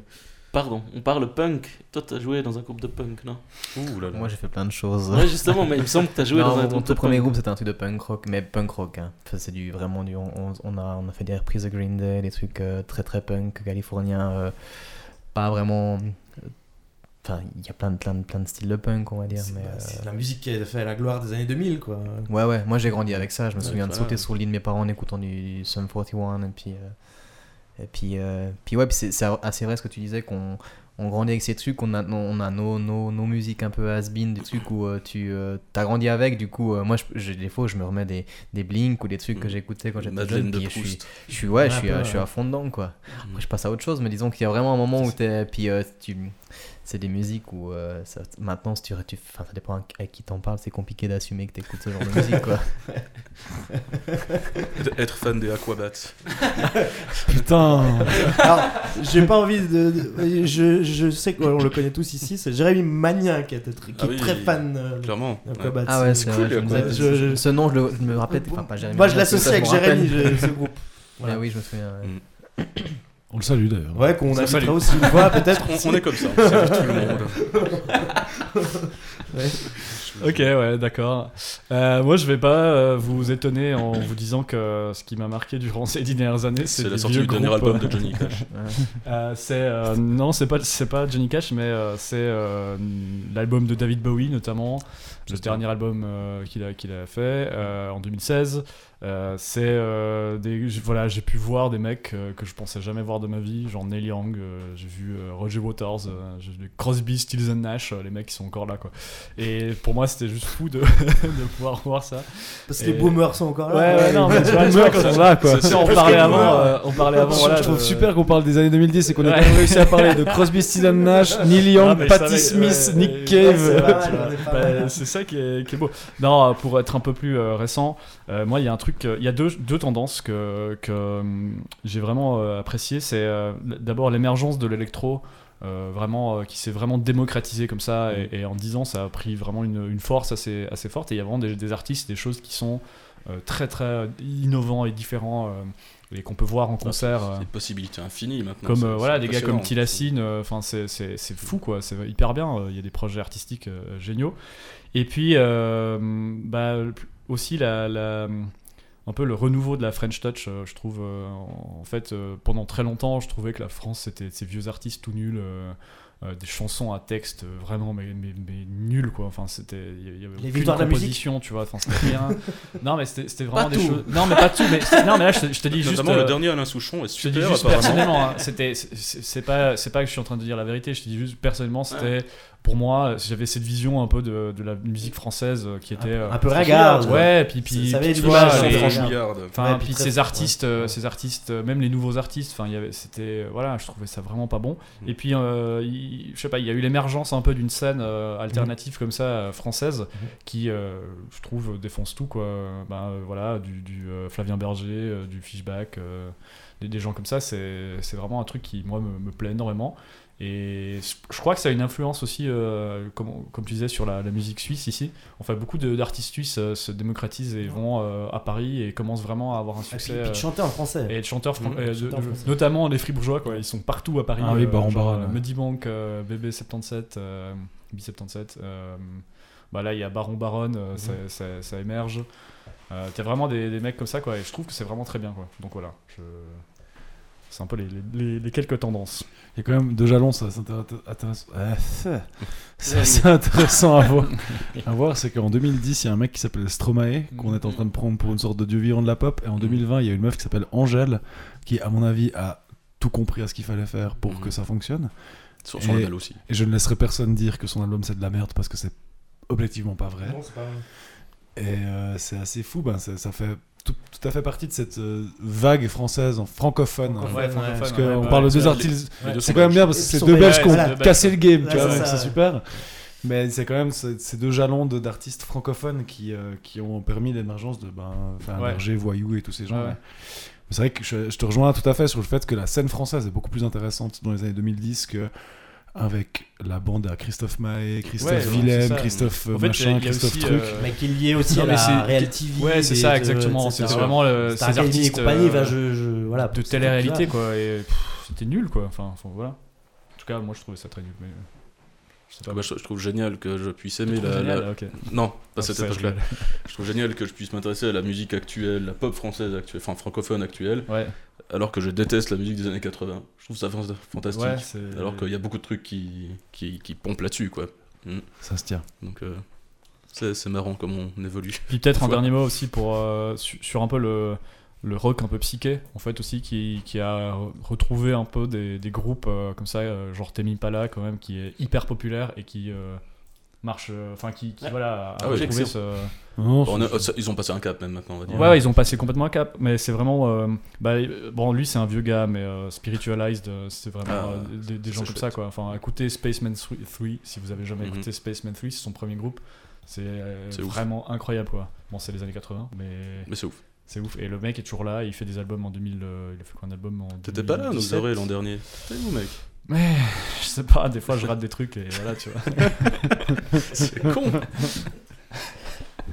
Oui. Et euh, ouais, euh, par rapport à encore ce développement entre guillemets d'une scène francophone Ouais. et cette réappropriation de la langue française pour la musique, bon ben euh, Lionel, je, encore une fois, je, je reviens un peu avec toi avec l'autre projet, donc euh, autre que Dinan Alamo. À un moment donné aussi, tu as commencé à réutiliser la langue française. Euh, à un certain moment, c'était quelque chose qui s'est fait naturellement pour toi ou justement parce que à ce moment-là, tu écoutais peut-être beaucoup de groupes de ce type-là ou- Ouais, j'ai écouté un peu de musique, euh, surtout du rock français, mais c'était pas, c'était pas ce que j'écoutais le plus, quoi. C'est juste parce que, parce que quand t'as des choses à dire, tu, tu le dis de la façon où c'est le, le plus facile pour toi, et pour moi c'était le français parce que c'est ma langue.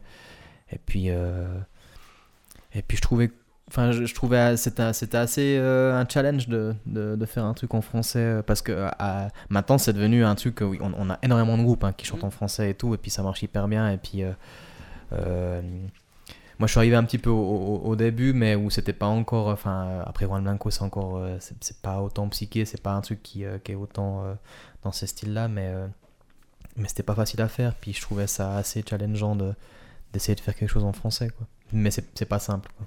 Et, et bah, maintenant, on en vient à toi. Est-ce que toi, tu as des, dans les dix dernières années ou au-delà, est-ce que tu as deux, trois choses comme ça, un peu spontanément, euh, qui te ressortent comme. Euh, là, j'ai ouvert Spotify pour Ah, voir ce que ah, j'avais dans mes ah, petites likes. donc j'ai dépassé, parce que- euh, j'ai- demandé trop tôt, c'est ça Non, non, mais c'est juste que moi, 10 j'ai- ans. j'ai j'ai- alors euh, il y a des trucs, genre, j'ai une Joris aussi où c'est que j'ai- moi j'ai découvert Radiohead vraiment il y a les, les dix dernières années où c'est un truc où euh, quand j'étais jeune, je me souviens qu'on m'en parlait, puis je disais ouais c'est cool Radiohead, puis je connaissais pas au fait. Et puis euh, j'ai découvert, euh, j'ai vraiment commencé à écouter, bon depuis quelques années maintenant, mais euh, où c'est un, un groupe qui m'obsède quand même pas mal. Puis euh, dans ce projet d'Enalamo, il y a vraiment un CD en particulier qui m'a qui m'a vraiment euh, qui m'a vraiment touché où je l'ai écouté mais des Lequel? euh, Kid Kid A Ok. qui est un- qu'un- je crois que je crois que c'était dans, dans le contexte ça va être un peu spécial justement alors moi je l'ai écouté hors contexte parce que je- t'as toute la discographie quasi qui était enfin les, les, les der- derniers enfin tous les CD qui étaient sortis puis euh, mais pour moi c'est un truc qui m'a euh, au niveau de, ce que je voulais faire à ce moment-là de ma musique c'est ça a été une immense influence et puis euh, j'ai trouvé ça assez impressionnant mais euh, non il y a moi je suis je suis- un très mauvais euh, je, mets énormément de temps pour découvrir la musique, puis pour écouter. Quand j'écoute un CD, je l'écoute pendant. bah alors j'écoute vraiment les CD complets, j'écoute très peu de chansons euh, un petit peu à la volée, mais j'écoute vraiment les CD complets et je les écoute pendant, pendant des jours, des semaines, quoi. Et puis euh, je, je, je, suis, très très mauvais, mais. euh, alors c'est marrant comme, comme euh, parce que dans ce que, ce que j'écoutais avec Juan Blanco, euh, c'était des trucs comme euh, Ben Howard, Fink, c'est des, c'est vraiment les trucs, euh, ces genres d'artistes qui m'ont beaucoup euh, influencé. Puis ce que j'écoute hum, ces derniers temps, il y a beaucoup plus de hip-hop, mais des trucs un peu plus, euh, un peu plus tirés R&B, alors que le R&B pour moi, c'était à l'époque je chiais dessus, quoi. Je disais que c'était vraiment de la musique de merde. Et puis euh, là, j'écoute des trucs comme Frank Ocean justement qui que j'adore, quoi. Et puis des trucs euh, hip-hop, mais un peu hip-hop euh, romantique, un peu que je trouve, euh, je trouve assez cool. Et puis ça, je, je, je- voir un petit peu ce que j'ai mis Non, comme mais- nom, mais j'ai, euh, j'ai, il y a des trucs comme euh, comme Crumb, euh, qui est un- qui est un- c'est, je, je crois qu'ils sont sont aux États-Unis, c'est un truc un peu jazz fusion. Enfin, jazz fusion, c'est pas vraiment jazz fusion, mais ils, ils mélangent plein de trucs puis qui sont vraiment chouettes. Ça, ça, c'est vraiment une des écoutes dernièrement où je me suis ramassé une claque. Je me suis dit, putain, c'est incroyable.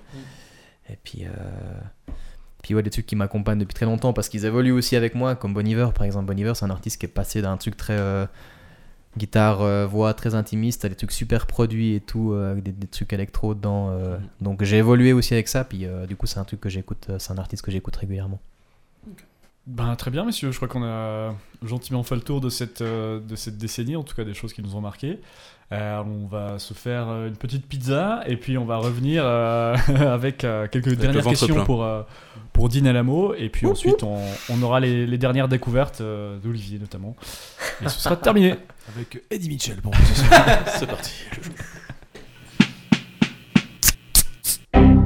Merci Olivier, après ce jingle Pizza Club. On euh, aborde la, Le bruit d'un cheval au galop. pizza club, pizza club, pizza club, pizza club. Voilà. on Je aborde suis la- Ah ouais, dispo, hein, euh. Ça, c'est c'est le craquage euh, total. Euh, on aborde la dernière partie de, les dernières parties de cette émission. On fait un rapide euh, retour euh, avec toi, euh, Lionel, et notamment sur, euh, sur Dynamo, donc, euh, pour voir un tout petit peu, euh, finaliser un peu les, les deux, trois dernières questions, deux, trois derniers sujets, et puis un peu savoir euh, ce qui va se passer pour toi et où, où est-ce que tu vas jouer. Euh, Alex, toi, tu avais une question euh, sur le côté. parce que ça t'intéressait, on en a parlé un peu en off, mais la question un peu financière, finalement, comment est-ce que un artiste s'organise? Est-ce que c'est ça? Oui, oui, c'est tout à fait ça. C'est un peu dans la lignée de ce que nous a dit finalement Jonah aussi au dernier épisode.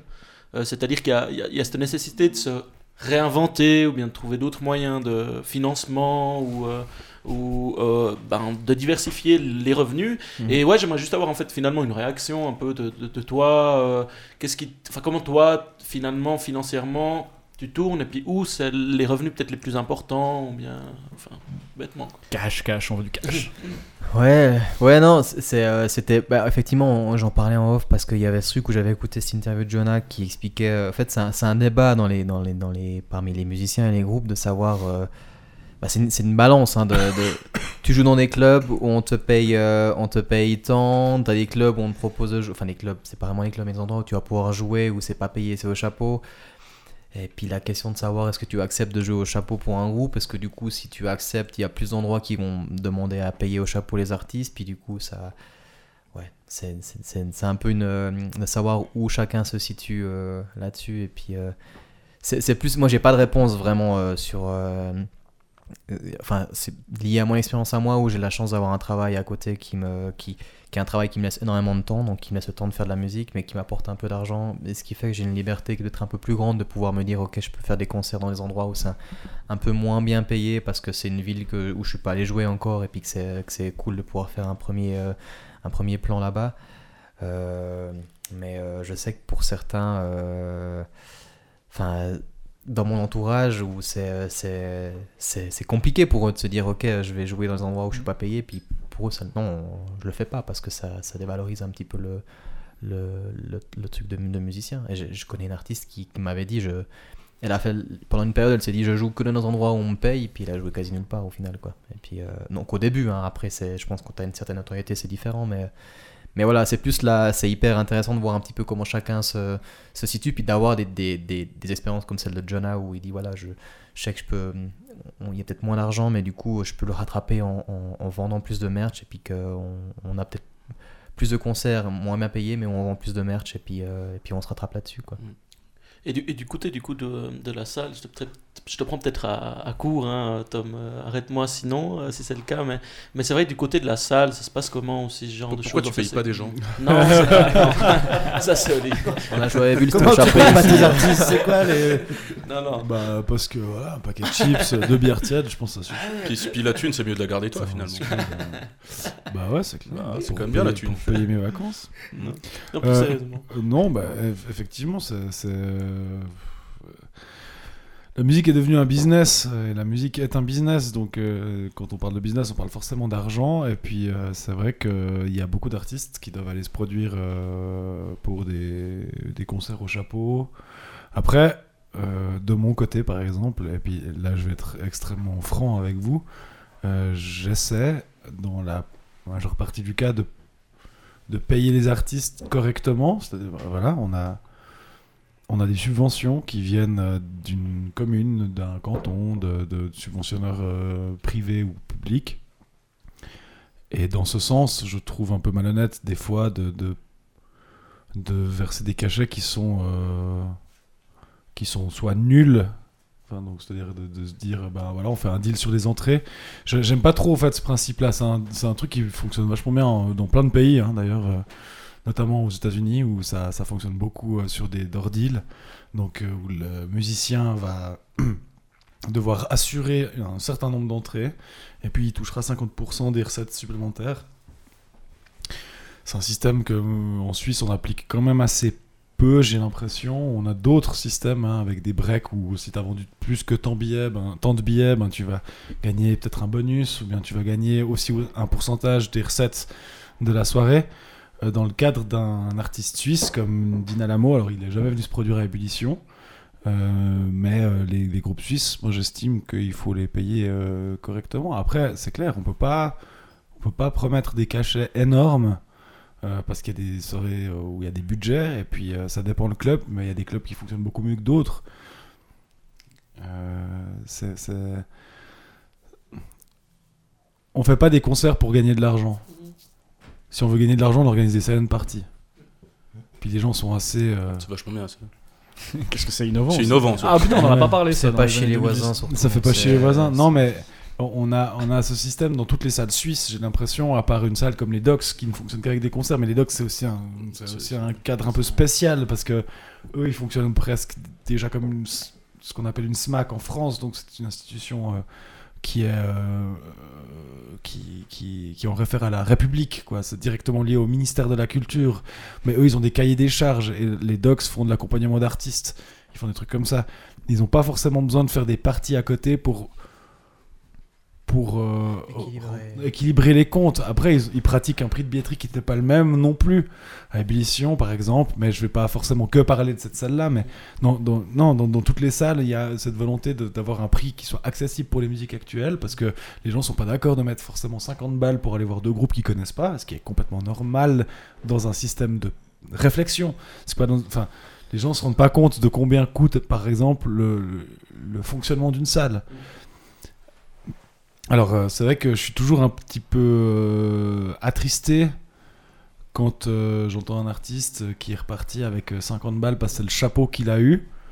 Après, il y a des endroits qui peuvent pas faire autrement, ça c'est sûr, mais parce qu'ils n'ont pas les subventions. Dans, nos salles subventionnées, je- j'estime qu'on doit verser un cachet qui soit correct, soit au moins, et puis que ça soit être discuté avec, avec l'artiste qui vient se produire avant.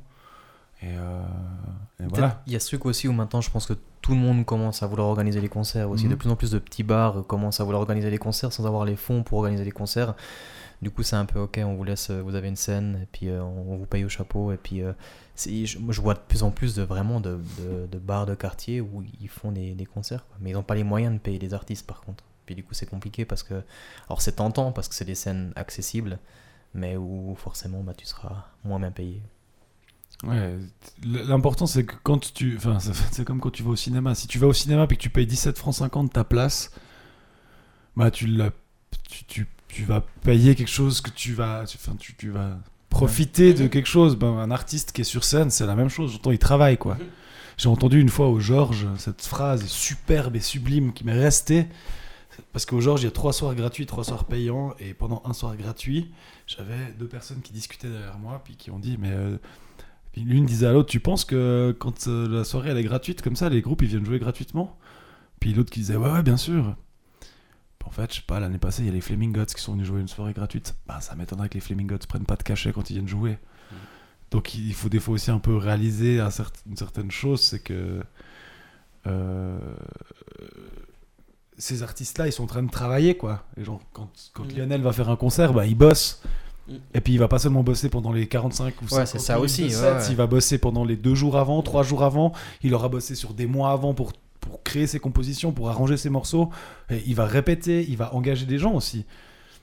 Félix et puis, euh, et puis Justine, euh, ouais. Justine euh, viennent pas non plus euh, gratuitement, même s'ils sont très, très potes. Donc, il faut Ouais, vouloir organiser des concerts, c'est bien. Il faut s'assurer du fait qu'on va pouvoir rémunérer les artistes comme il faut, pas non plus avec des gros salaires, mais comme il faut.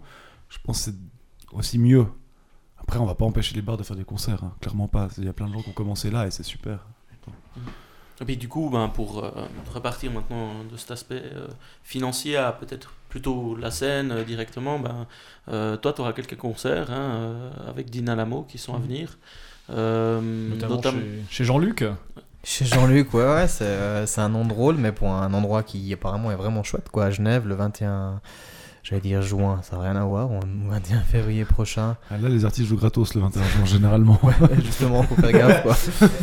non, il y a ça, il y a, ça, il y a, il y, a, y a un concert au Mephisto le 9, euh, 9 mai, on a un truc euh, au C'est où?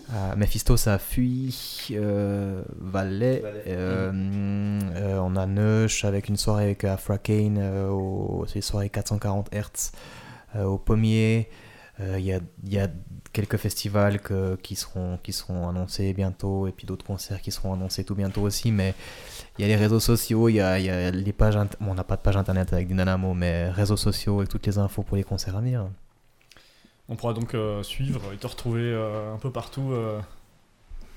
Comment Et la, la suite au niveau composition, tout ça, Ah. un album, quelque chose de prévu, qu'est-ce qui se passe Alors là, on a le, on, on vient d'être, euh, on, on- on a lancé un, enfin lancé, euh, j'ai été pris euh, pour, je suis lauréat des- du projet des embrayages, qui est un, qui est un projet lancé par la Casa Choc depuis maintenant deux ans, qui est un projet assez chouette où il sélectionne deux artistes par année, un artiste émergent, un artiste jeune, un débutant, qui a, enfin émergent dans le sens où il faut déjà avoir fait des concerts hors euh, canton, avoir fait un CD, avoir eu des contacts avec, euh, des, bookers, des labels ou autres. Et puis un artiste euh, qui commence à faire ses concerts où ils soutiennent. Puis donc nous, ils nous soutiennent depuis le début de cette année. Euh, et puis du coup, euh, voilà, on a tout un travail qu'on fait avec eux. Donc on avait, on, parlait de la formation euh, trio, euh, enfin du full band euh, d'Inalamo avec Félix et Justine. Et on a mis en place une version duo pour des concerts. Parce qu'on avait la version duo qu'on a utilisée pour des endroits peut-être plus intimistes. Et puis euh, cette fois, on s'est dit, ok, on pousse le truc beaucoup plus loin où on fait vraiment un truc duo qui peut tenir dans les clubs, quoi. Où on peut vraiment jouer dans des clubs euh, avec un truc beaucoup plus soutenu au niveau du son.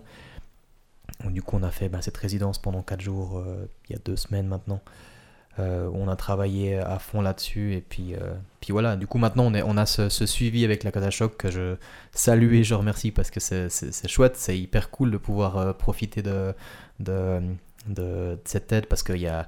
Y a une aide financière d'ailleurs, enfin c'est vraiment un truc où euh, financièrement bah, c'est le nerf de la guerre, un truc où forcément de l'argent, euh, payer les musiciens, payer les techniciens, payer une résidence, payer la location de la, de la case, enfin du, club où on, fait la résidence, euh, payer plein de choses parce que ça, ça coûte quand même.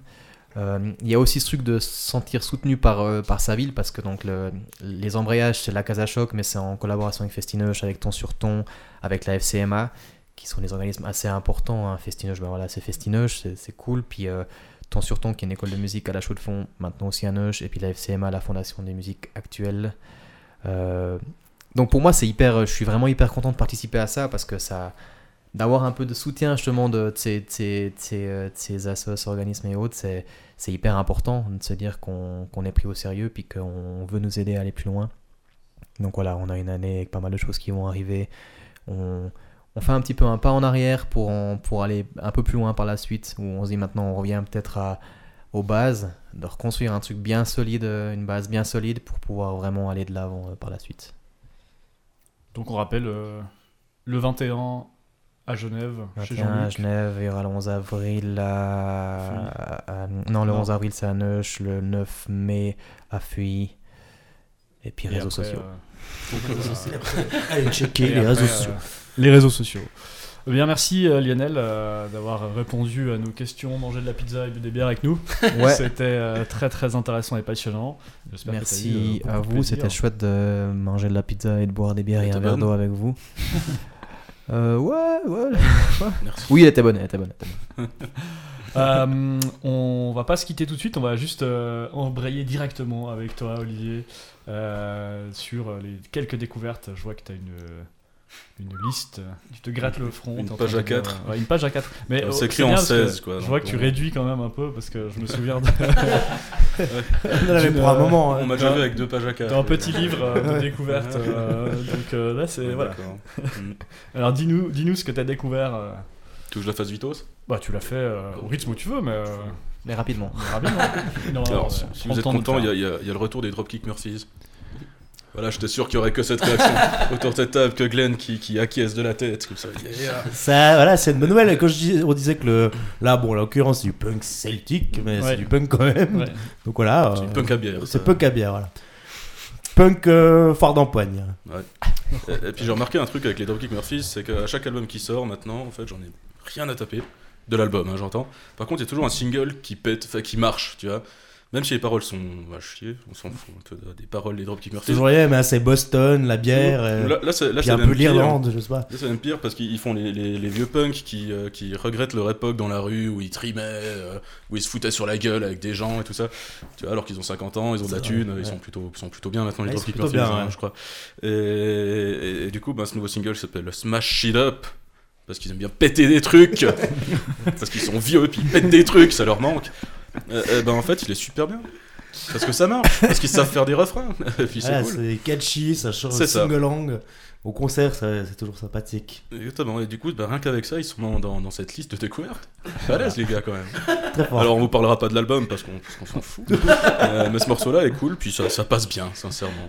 Petite musique de printemps, comme ça, en faisant les courses, c'est cool. Euh, alors, un peu plus sérieusement, sinon, j'ai retenu Declan McKenna. T'y connais-tu?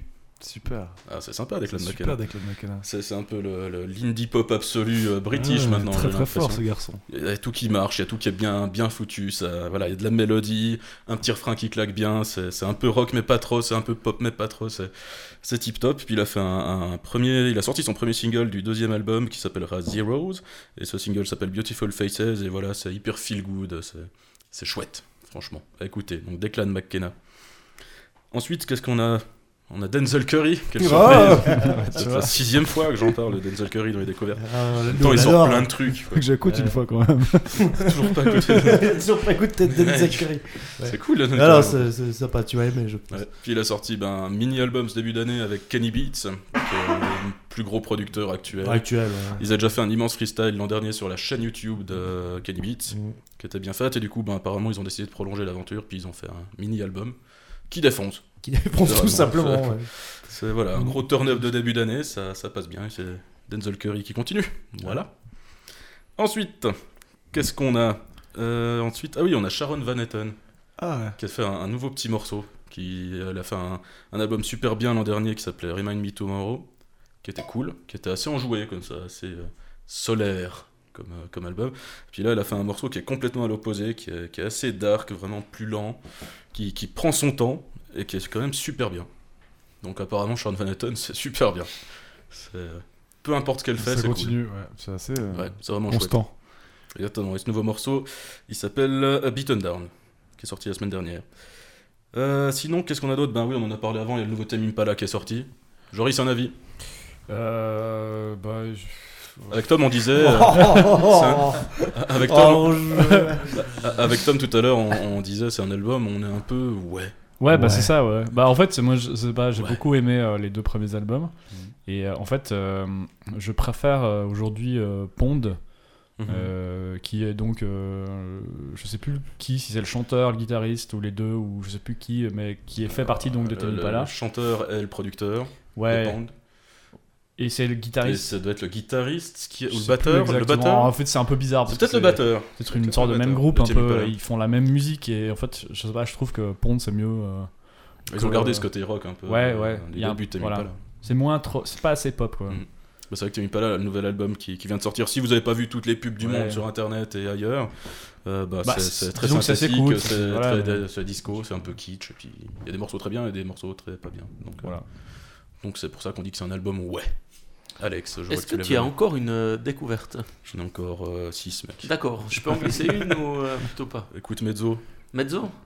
Je peux claquer les strokes avant. pour Mezzo, euh. Mezzo la chaîne ou Mezzo. euh, Non, mais ça va pas être long. C'est-à-dire Alors, que vas-y. mais Black Pumas, je sais pas si vous avez écouté, Ah oui, bien sûr. euh, qui Ah oui. seront en concert notamment à Zurich puis à Genève, je crois. Au Euh, en tout Montre cas, le Jazz 22 à, à Montreux? Aussi, ouais. Ok, au Montreux Jazz. Fallait le dire. On C'est un- si annoncé Ah. On pas Je suis suivi, pas en train de trahir des trucs là, non, c'est annoncé. Non, je voulais juste glisser un mot, enfin juste bêtement, parce que allez écouter en fait, Euh, parce que moi je, je suis un peu tombé là-dessus par hasard à un moment donné au début, non, milieu de l'année dernière là sur un, je sais plus exactement où, et puis en fait ça a pris, et puis j'ai écouté le premier album qu'ils ont sorti, et euh, je sais pas, il y a quelque chose, il y a un bon mood, c'est un peu de la soul, un peu de la R&B, mais surtout en fait t'écoutes ça, et puis enfin bon, ça fait juste du bien, donc bêtement c'était juste ça. Voilà, je te redonne la parole, euh, Olivier. Merci. Non, je disais pendant qu'on était dans les, les gros machins, la Tame Impala, les grosses machines, il y a les Strokes qui ont sorti un nouveau Ah, single. c'est beau ça. Et qui fait, et qui fait des, sa tournée des fois avec Bernie Sanders. hein, Je sais pas si t'as Ah, vu. c'est vrai Ouais, ouais, pas ouais, il y a Ber- je y a Bernie peu. Sanders, enfin les Strokes jouent pour la campagne ouais, euh, alors ça, à Bernie Sanders, donc ça m'a fait marrer. C'est hyper bien les Strokes, j'adore. et- J'ai cru que t'allais dire c'est hyper bien Bernie Sanders. Non, oui, bon, Faisons Aussi. un podcast politique à partir de maintenant. non, euh, c'est vraiment un groupe qui euh, sort très peu d'albums, il me semble, et en tout cas Ah, qui joue c'est très peu les aussi en live. Ouais. Et les Bah, voir, été, ils tournent. euh, Ils sont à l'Olympia euh, mardi, mais bon, quand sortira Ouais. le podcast, ça fera déjà. euh, Allez-y quoi. Ça fera trois mois, je pense. Voilà. Ouais. Non, donc mon single s'appelle At the Gate, et ce qui est spécial, c'est que c'est euh, complètement synthétique et il n'y a pas de batterie. Oh. Et ça dure 6 minutes. Et c'est cool. Ok. Et Julian Casablanca, ça sa voix, surtout. Ah. Est-ce qu'il l'aura en live? Mais ça, c'est la question. Mystère. On verra. Je suis prêt à parier que je suis pas, je suis pas sûr. Non, je suis pas On sûr. verra. Et puis, euh, bon, alors ça, ça va faire un peu pour la blague, mais c'était vraiment pas le but en plus, ça fait chier, parce qu'à chaque fois on parle d'Emily Zoé, qui est super Je sais pas si vous le savez, elle est super Elle est super. Et, et vraiment, j'étais, ah, mais attends, pour une fois on va faire un épisode où on parle pas d'elle, qu'on va un peu rompre le truc. Bah non, parce qu'elle a sorti son premier single de son prochain projet. Attendez, j'arrive, il y a le nom, parce que celui-là il est bien. Donc le projet s'appelle Pigeons, Soundtrack for the Birds on the Treetops Watching the Movie of Our Lives. Voilà, qui est donc la bande-son alternative qu'elle avait créée avec euh, Christian Garcia Gaucher, si je dis pas de bêtises. Et donc ils ont fait une bande-son alternative à ce film de Roy Anderson. Et ben ils ont décidé de faire un album avec ça, donc euh, voilà, elle a sorti. euh, je, je sais vraiment, on voulait pas forcément Ouais, parler de cette en fois. parlé à vous en avez effectivement parlé. À parlé. Houmous, Houmous. ouais. Mais- Quoi, il y a un vrai suivi de l'actualité euh, au mur hein. du. CH, Et puis ben voilà, bah, du coup ben, on vous parle d'Emily Zoé. Bah, Donc voilà. allez écouter, ce, ce morceau est très chouette, il s'appelle The. Painter, c'est c'est très sympa. Merci, euh, merci euh, Olivier. Euh, Plaisir. écoutez, je crois qu'on arrive gentiment euh, au bout. Euh, Si vous n'avez pas d'autres découvertes ou d'autres. euh, Et puis on n'a pas d'agenda non plus. Non, on n'a plus d'agenda, non. Non, non, mais allez Ah sur les si, réseaux moi j'ai Ah. j'ai un agenda. Vas-y. Parce que Lionel est là et puis du coup c'est un peu. Quoi? Je suis pas bien Ah, avec bah, en fait, tu, tu, l'as- tu tiens ton micro à la Elvis, du coup ça sature sa mère. Ah pardon, là c'est bon là? Là c'est mieux, ouais. Ah ok super. Euh, je vais profiter que Lionel soit là parce Oui. que ça fera 10 ans du coup cette année. Euh, c'est peut-être pas la dixième édition. Je sais plus. Oui c'est la dixième édition du Copec Festival à Fribourg. Et euh, Lionel, Lionel, un, sou- un souvenir. Lionel a, a contribué aux premières années. Ça s'appelait encore le Goulag à l'époque. Ouais, ouais. Ce qui est, ce qui il a c'est vissé des machins. Ouais, ça ouais, s'est je- pas bien passé, ça je crois. Alors, le nom après a changé. Moi, je me souviens, je suis encore allé revoir si je- on retrouvait les, les commentaires dans les, dans les, les avis euh, qui sont plus là, je crois, ou je sais plus. Mais, mais ouais, c'est c'est- c'est effectivement c'est drôle, euh, Xavier euh, Meyer. Que j'ai. En plus, Xavier, moi, je l'ai rencontré en, en Bolivie. Euh, Par hasard. en- vraiment par hasard, on allait prendre le bus pour aller faire La un petit voyage, caca. machin. J'entends un gars qui parle, euh, qui parle en français et tout. Puis après, on s'est rapproché. Puis il me parlait de ton histoire de merde, de faire un bus, un truc qui allait pas marcher du tout. Quoi. Non, il a fait le bus.com, euh, qu'un Mhm. truc qu'il a, il avait cette idée là-bas. Quoi. Mais c'est assez drôle, du coup, on s'est rencontrés là-bas. Puis après, du coup, il m'a. On est resté en contact et puis il a lancé ce Goulag Festival et puis je suis allé l'aider pour faire j'ai- fait un truc de sécurité du feu alors que pff, je sais rien ce que je faisais là-dedans quoi Euh, un truc euh, des constructions en bois des machins et puis euh, c'est sûrement, je pense, des, des- des- de mes soirées les plus froides que j'ai passées en festival. Mais c'était hyper intéressant. Vraiment homeless, un peu autour d'un bidon en feu, en train de te réchauffer un peu les mains. Avec des puis, mitaines. comme ça. Ouais, un peu ça. Mais, mais ouais, donc c'est 10 ans. Et donc la dixième édition du festival, euh, c'est le 29 février du côté de la place de la pisciculture à Fribourg. Donc c'est un, c'est- c'est un trou en fait. hein, si C'est vous- Basseville. hein. Non, non, c'est Chouette, c'est euh, entre Fribourg et, et Marly. hein, pour, euh, pour celles et ceux qui se situent, c'est au bout du boulevard de Pérol.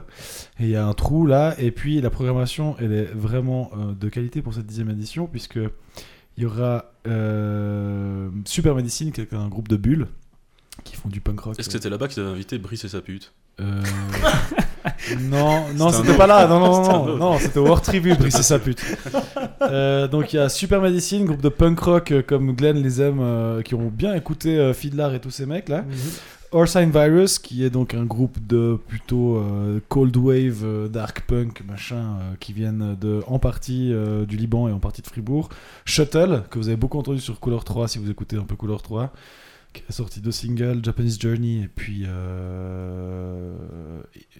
Jungle, je crois que ça s'appelle juste comme ça, qui est donc un type de, de qui s'appelle Grégoire Paquet, qui vient de de Fribourg. De Et- Fribourg, et, là, ça, et là, ça fera aussi vachement plaisir à notre ami Glenn parce qu'il jouait dans Grande Bastard de Luxe Ah à l'époque, pour Ah, celles et ceux qui s'en souviennent. Et la reformation exceptionnelle d'un groupe mythique. voilà, un peu les Rambling Wheels de Fribourg, ça s'appelle The Electric Plugs. Les gens sont. Alors ici, je pense que ça vous en touche une sans faire bouger l'autre, mais chose. à Fribourg, les gens sont très excités. tu, sens, le, Voilà. tu sens la vibe dans la ville. Et euh, toujours un orchestre itinérant, et là, c'est le Brassmaster Flash que je vous invite aussi à aller écouter. C'est des mecs euh, qui font du hip-hop en fanfare. euh, Ah oui, oui, oui, ils sont, ils sont socialement, ouais, non Euh, ouais, moitié Berne, Moitié, moitié Fribourg. Berne, Fribourg. là. Ouais, c'est c'est le moment où il faut faire gaffe de, de quoi on dit. De Ouais, Ouais, Je, les ai vus une fois, bah, par Ils ont un pied à Berne, ils ont un pied à Fribourg, c'est les habitants de Gain qui doivent être contents. Voilà. Ah, Allez. Je crois que. Donc, bah, trop merci, merci Tom pour ce Ouais, merci, non-agenda. Vas-y. C'est jamais trop comment conclure euh, sur ces. Parce a chaque fois des. Des notes euh, humoristiques euh, de qualité. Et, et du coup, c'est c'est toujours difficile. Euh, merci euh, messieurs, merci euh, Lionel. Bah, merci Euh, à vous, les gars. Très tout de sympa d'être invité. Tout de bon, comme on De dit. venir à la chaux de fond. Bah Tout ouais. bon. À Merci d'avoir fait la route. hein. Plaisir. Euh, je, je veux pas dire, on est sorti sur le balcon tout à l'heure, il fait quand même 9 degrés 3 non, il fait. à, il fait à il fait- 10h30 Il fait bon, passé. il fait bon. Il fait bon, bon. quoi. Quand même. Bon, fois. après, on rentre dans des conversations, on parle de la météo, puis ça devient chiant, donc on va s'arrêter. là. On va arrêter Il a raison, ça. il a raison. Euh, c'est vrai qu'on n'a pas parlé foot non plus, ou très peu. Euh, un sera pour la prochaine. Ah, il y a un Moi- événement moi, marquant. vraiment, je pense vraiment que Magnin va perdre son poste. je crois que. Surtout avec son placement en 5-3-2, je suis vraiment pas convaincu par sa tactique actuellement. L'événement marquant de ces dix dix dernières années, c'est quand même la victoire de Xamax à Sion. Ça faisait 10 C'est ans qu'ils n'avaient pas gagné. nouveau. Et ils ont gagné, 14 tirs à 3, tu vois, c'est un hold-up complet. Eh, c'est pas grave. Bon, euh, arrêtons-nous là parce que sinon je pense qu'on va, on va dériver. On est reparti pour 2 heures. Euh, et bien merci et on se retrouve euh, pour un prochain épisode Vraisemblablement à la case. vraisemblablement à la Casa Choc où se déroulera notamment le nouveau euh, Hummus, de nouveau. le Le de nouveau Hummus Fest euh, dont on a eu pris tant de plaisir euh, en- au mois de novembre à- du côté de, de- de Frisson et on se réjouit en tout cas de, revenir réécouter et de passer un bon moment avec euh, toute l'équipe du Hummus à la Casa Choc.